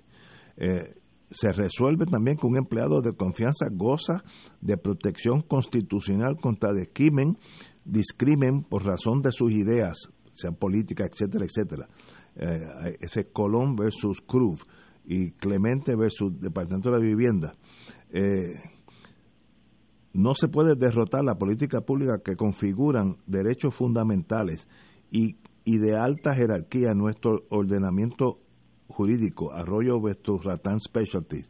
En otras palabras, el hecho que usted sea secretario de justicia, jefe de la policía, etcétera, etcétera, ustedes no puede ser removido por asuntos personales, eh, raciales, religiosos, eh, etcétera, etcétera. En este caso, pues, la señora secretaria de Justicia había remitido al FEI un informe donde la, gobernadora pensó que tal vez ella estaba inmiscuida, de eso no se sabrá nunca, eh, digo, cuando el FEI termine, y la despidió y dijo, pues yo no tengo que rendir cuentas, pues mire, sí, usted es un ente político, es un ente público y usted tiene que, ante el pueblo, darle sus razones porque decidió eh, salir de la, de la ex fiscal federal y secretaria de justicia. Ah, que tiene o no razón, eso es otra cosa, pero tiene unos límites ese poder. Eh, y yo creo que lo único que quería pues decir eso porque me, se me quedó esa abejita por dentro y, en estos días pues busqué estos casos. Bueno, el eh, Tribunal de Apelaciones le dio la razón al gobierno. El panel de tres jueces del Tribunal de Apelaciones determinó que el gobierno no tiene obligación de proveer alimentos a los ciudadanos en medio de la pandemia del coronavirus, por lo que revocó una sentencia emitida por un tribunal inferior para ordenar al secretario de Educación abrir los comedores escolares. Esto fue motivo de una gran eh, discusión pública y tragedia personal, donde pues el secretario de Educación, en vez de ir en ayuda de los niños desvalidos, pues cerró los comedores por los problemas de contaminación, etcétera, etcétera, cuando otros estados pues hicieron todo lo contrario. Pero el de aquí se fue por la vía fácil. Yo cierro y no, no tengo que preocuparme por nada. Los que no coman, pues que no coman. El Tribunal de Apelaciones le dio la razón a ese pensamiento en el sentido que el gobierno no tiene obligación de rendir estos comedores escolares a la gente eh, de menos recursos porque es un derecho no hay no hay un derecho constitucional a comer eh, a tener eh, facilidades en los comedores escolares. Una tragedia, pero yo creo que jurídicamente correcto. Wilma. Bueno, jurídicamente, como tú dices, eh, el tribunal fundamentó su decisión, pero el problema es que de la misma manera que la fundamentó para decidir que no había un derecho, pudo haberla fundamentado para decir que lo había, y me explico. Comencemos con, eh, de qué toma conocimiento judicial o no el tribunal. El tribunal dice que los demandantes en este caso eh, en ningún momento eh, presentaron evidencia o prueba y no hubo de hecho una vista evidenciaria en ningún momento, lo que hubo fue una sola vista argumentativa, que no, no hubo prueba, no hay prueba en el expediente para sostener la aseveración que hacen los demandantes de que en Puerto Rico hay una hambruna. Entonces, eh, el tribunal, obviando toda la prensa que ha estado cubriendo las necesidades alimentarias desde María para acá que han surgido en este país, que son múltiples, eh, eh, de eso no tomó conocimiento judicial. No hay prueba de que en Puerto Rico haya una hambruna pero sí tomo conocimiento judicial de los programas federales que existen en Puerto Rico. Eh, si el tribunal, de la misma forma que tomó conocimiento judicial de los programas federales que existen para proveer alimentos y ayuda, pudo haber tomado conocimiento judicial de los índices de, de pobreza en el país, del desempleo, del agravamiento de la situación económica en el país, eh, de, la, de las casas, de los hogares eh, donde hay mujeres de jefa de familia con niños sin suficientes ingresos. O sea, eran tantas las cosas que, que se pudieron utilizar y claro, ellos por otro lado eh, dicen que lo que está planteando los demandantes es que el gobierno tiene un deber de atender las necesidades alimentarias del pueblo. Y, y tal vez eh, esa aseveración fue demasiado amplia, ¿verdad? Porque es el pueblo de Puerto Rico completo necesitado de alimentos. Pero el tribunal pudo haber modificado, que fue la que de hecho fue la conclusión del tribunal de primera instancia, pero el tribunal pudo haber modificado esa sentencia y haber dicho no, este, a base de lo que está demostrado de que los niños eh, que están en el sistema de educación pública eh, cuentan con esas dos comidas diarias para su alimentación, pues nosotros podemos decir que no, que, que, el gobierno de Puerto Rico pues no tiene que alimentar al, país completo, eh, más allá de los niños que ya estaban recibiendo los alimentos de los comedores escolares.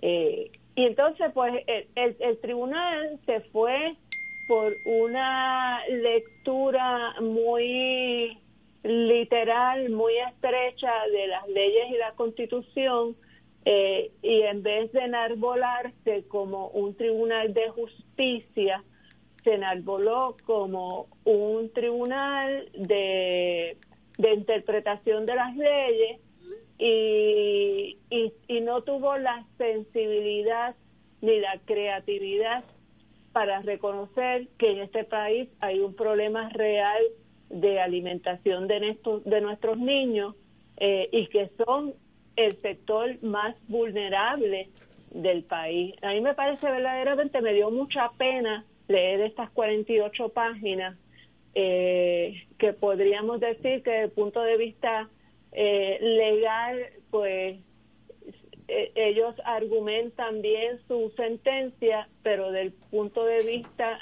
de equidad, de justicia, el, el, tribunal no se no se creció, no es un tribunal como podemos ver en momentos de la historia, eh, eh, como fue, por ejemplo, el, Tribunal Supremo de Estados Unidos en los casos de segregación, en el caso del aborto, pues este es un tribunal que se va a mantener en el status quo y no va a, a ir más allá para asegurarse que haya plena justicia para el pueblo, sobre todo las partes más débiles de, Puerto Rico.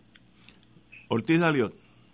Mira, Ignacio, eh, la ironía de esa decisión es que simultáneamente, mientras el tribunal eh, decidía en contra de los niños de Puerto Rico, la gobernadora del país le hacía una petición al Congreso de que le aumentaran la asignación de fondos para el PAN en 258 millones de dólares para, para un total de 2.500 millones de dólares para el programa del PAN. O sea, imagínate si, si no hay hambre en Puerto Rico, que, que no solamente es que no haya hambre, es que hay, se quiere aumentar a 2.500 millones de dólares la asignación de fondos para el PAN.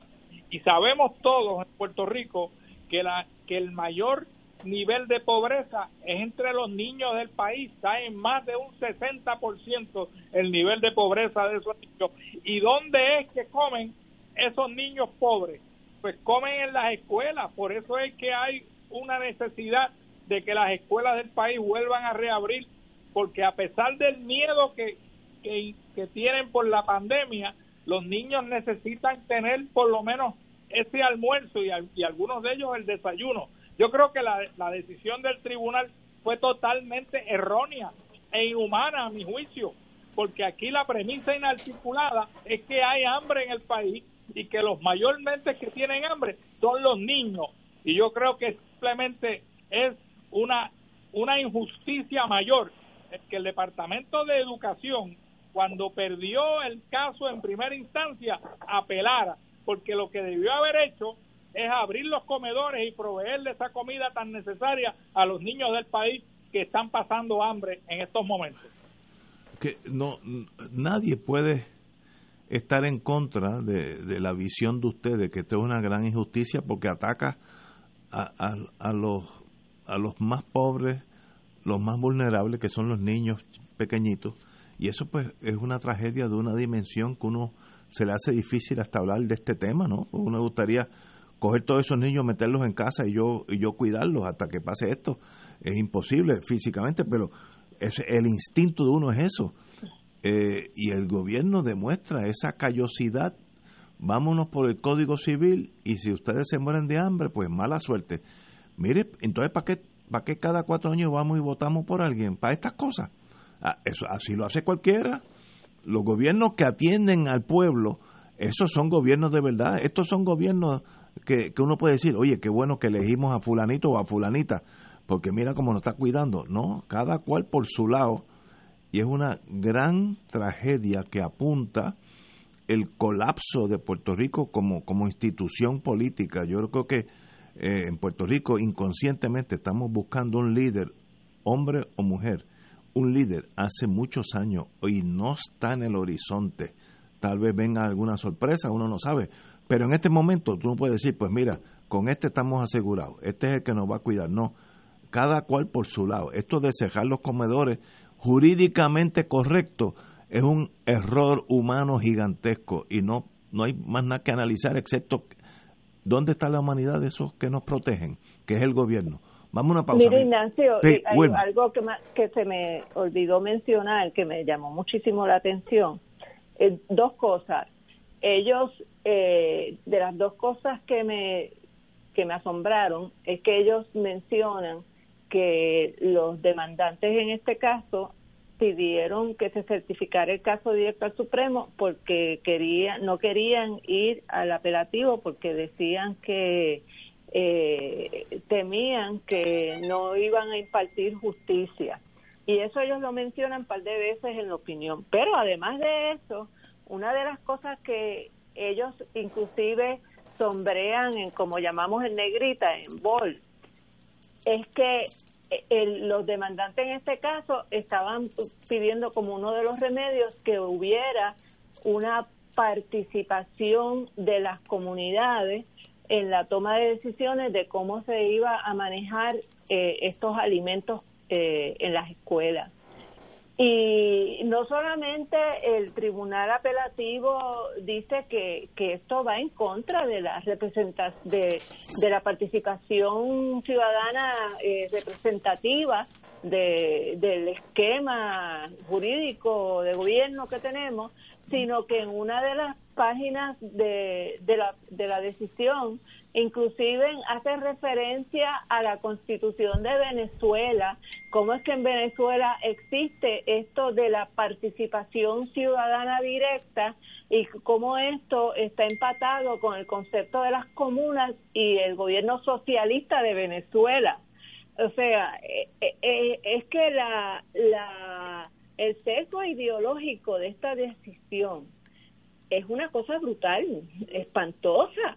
Este y, y, hablar eh, presentar el que una parte demandante se atreva a plantear que el pueblo pueda tener el derecho a, a una participación directa en las decisiones del gobierno eh, como una cosa totalmente negativa, aberrante y que solamente se dan en países socialistas, eh, te dice a ti eh, por dónde andan esas cabezas que están decidiendo y, y cuál es su sentido de solidaridad, que es cero, y lo demuestran muy claramente en esa opinión.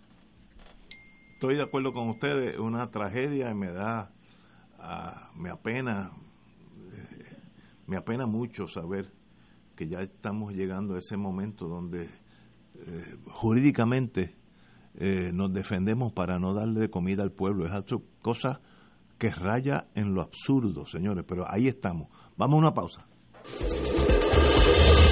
Fuego Cruzado está contigo en todo Puerto Rico.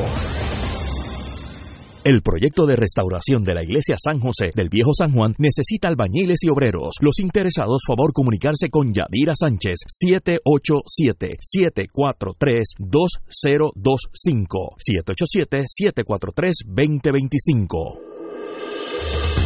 Fuego Cruzado, el programa de más credibilidad en la radio puertorriqueña, es ahora la tribuna abierta de análisis noticioso, con diversas perspectivas que exploran el trasfondo de lo que acontece a diario y cómo nos afecta. Escucha Ignacio Rivera y sus panelistas invitados de lunes a viernes en Fuego Cruzado en transmisión diferida a las 10 de la noche por Oro 92.5 FM.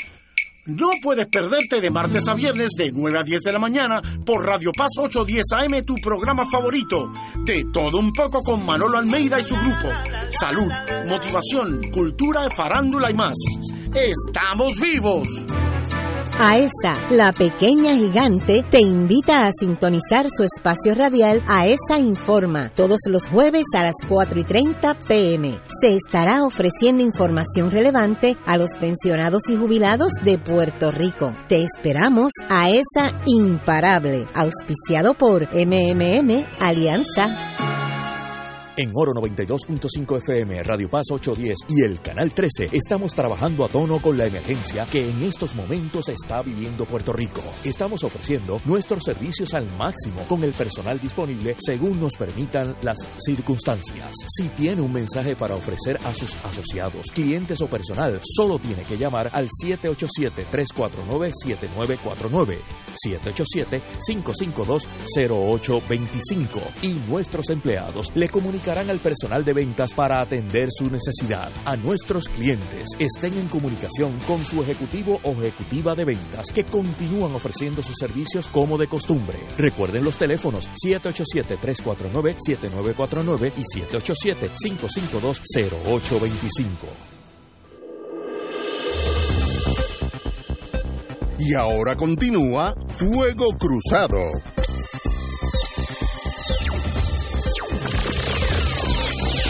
Señores, eh, a la que el, el imperio chino crece casi a diario, en la prensa de hoy en Estados Unidos sale que y los americanos lo miran como con cierto recelo, tal vez con razón, que China ha separado un billón de dólares, mil millones de dólares para América Latina y el Caribe para que podamos comprar en América y el Caribe, América Latina y el Caribe, las vacunas que ellos piensan tener a finales de este año. Eh, el ministro de Exteriores dijo que la vacuna desarrollada ya en su país será un beneficio público de acceso universal y para facilitarle a los países con menos posibilidad de, adquirir esa vacuna, ellos van a adelantar un billón de dólares. Eso demuestra para mí lo que es el nuevo imperio chino, que de no existir hace 50 años, hoy en día, el año pasado, compró más carros Cadillac que los Estados Unidos. El año pasado fue la primera vez en la historia del universo que China adquirió más Cadillacs que Estados Unidos. Y esto es parte de ese imperio ya tienen tres portaaviones. Eh, la, única razón de, de, un portaavión es exportar tu poderío, porque si no te quedas con infantería en tu territorio y no, no cuesta nada. Así que China, estos países que van a adquirir esa vacuna rápidamente, si yo fuera ministro de Salud de Bolivia, Paraguay, ya yo estaría eh, con el embajador mío allá buscando mi, mi, mi participación expande su, su prestigio a las cuatro esquinas del mundo, lo que sabemos un poco de este mundo de inteligencia, detrás de esa vacuna, pues hay otros productos médicos, hay unas relaciones humanas entre médicos de allá y de acá. Eh, podemos, si, si te estoy vendiendo esta vacuna, mira, de paso yo produzco unas curitas que son extraordinarias valen la mitad de los Estados Unidos y penetras es una especie de mercadeo de tu producto, penetra la zona eh, que hasta ahora ha sido mayormente de los Estados Unidos y de Europa. Así que los chinos eh, tienen a, em, están mirando al futuro muchos años y empiezan con esta nueva ayuda a estos países. Wilma.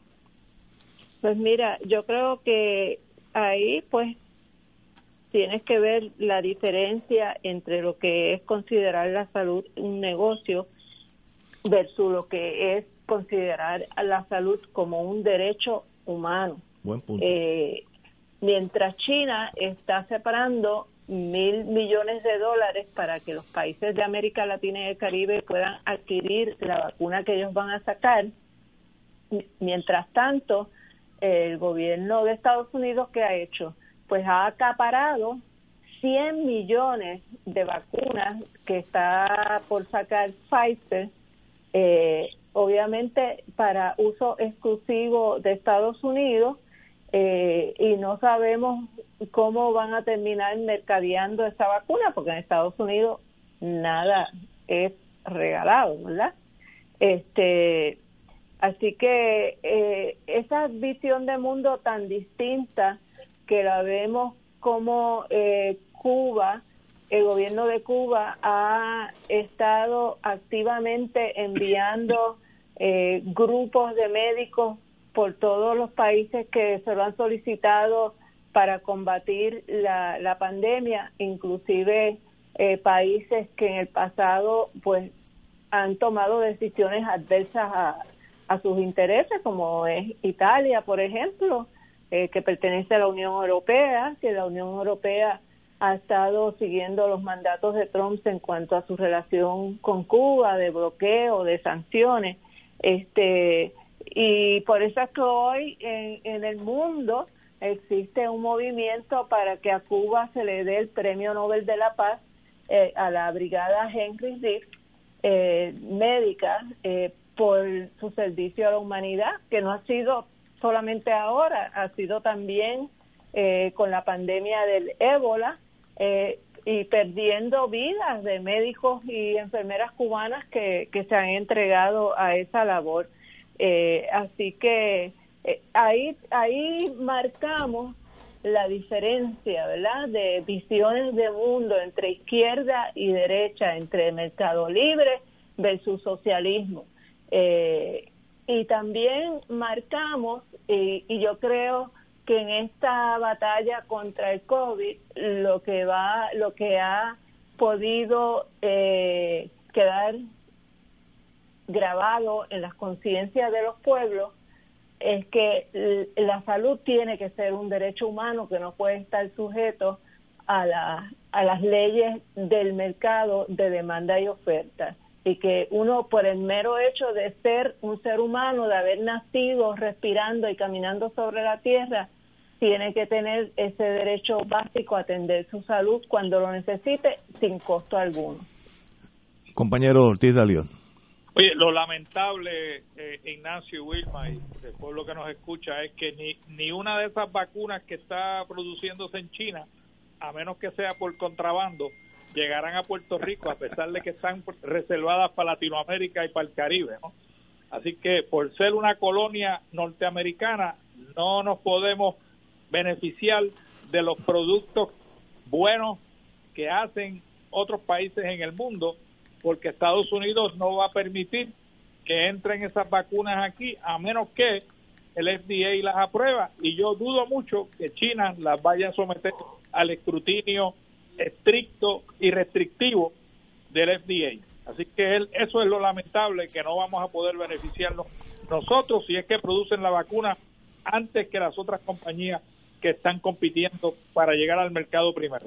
Yo creo que lo que va a pasar... Siempre, siempre hay formas de, de, darle la vuelta a eso, porque aquí, por ejemplo, mucha, muchos puertorriqueños han podido beneficiarse de, de los medicamentos para el vitiligo que se producen en, en Cuba, Cuba sí.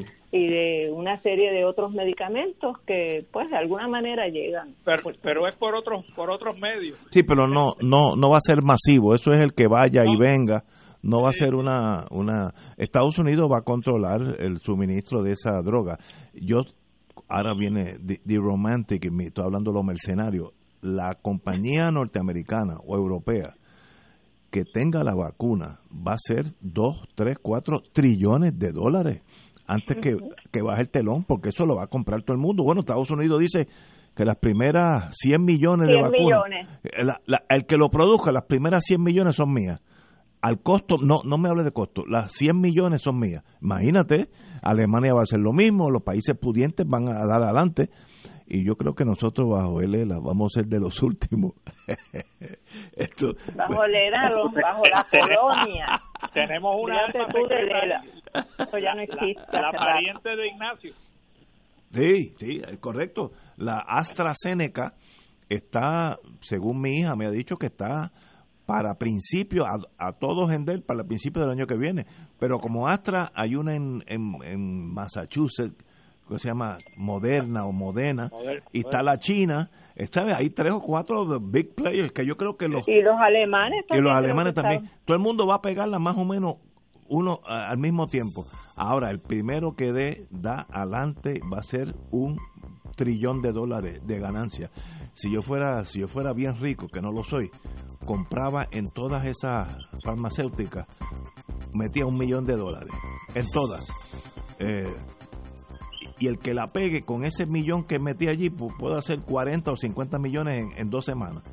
Bueno, pero eso es, es, es, que me enseñaron capitalismo 101 y no no no se me ha salido de la, del cuero. Mira, yo, yo, me voy a poner una de cada una. bueno, por si acaso.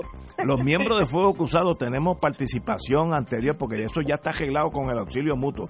Estoy vacilando, así que no vayan a creer eso. No estoy vacilando, estoy en busto. Señores, tenemos que irnos hasta el lunes a las 17 horas. Hasta el lunes. Hasta el viernes. Feliz fin de ah, ¿verdad? ¿verdad? Ustedes hasta el viernes. Sí. Nos veremos, amigos.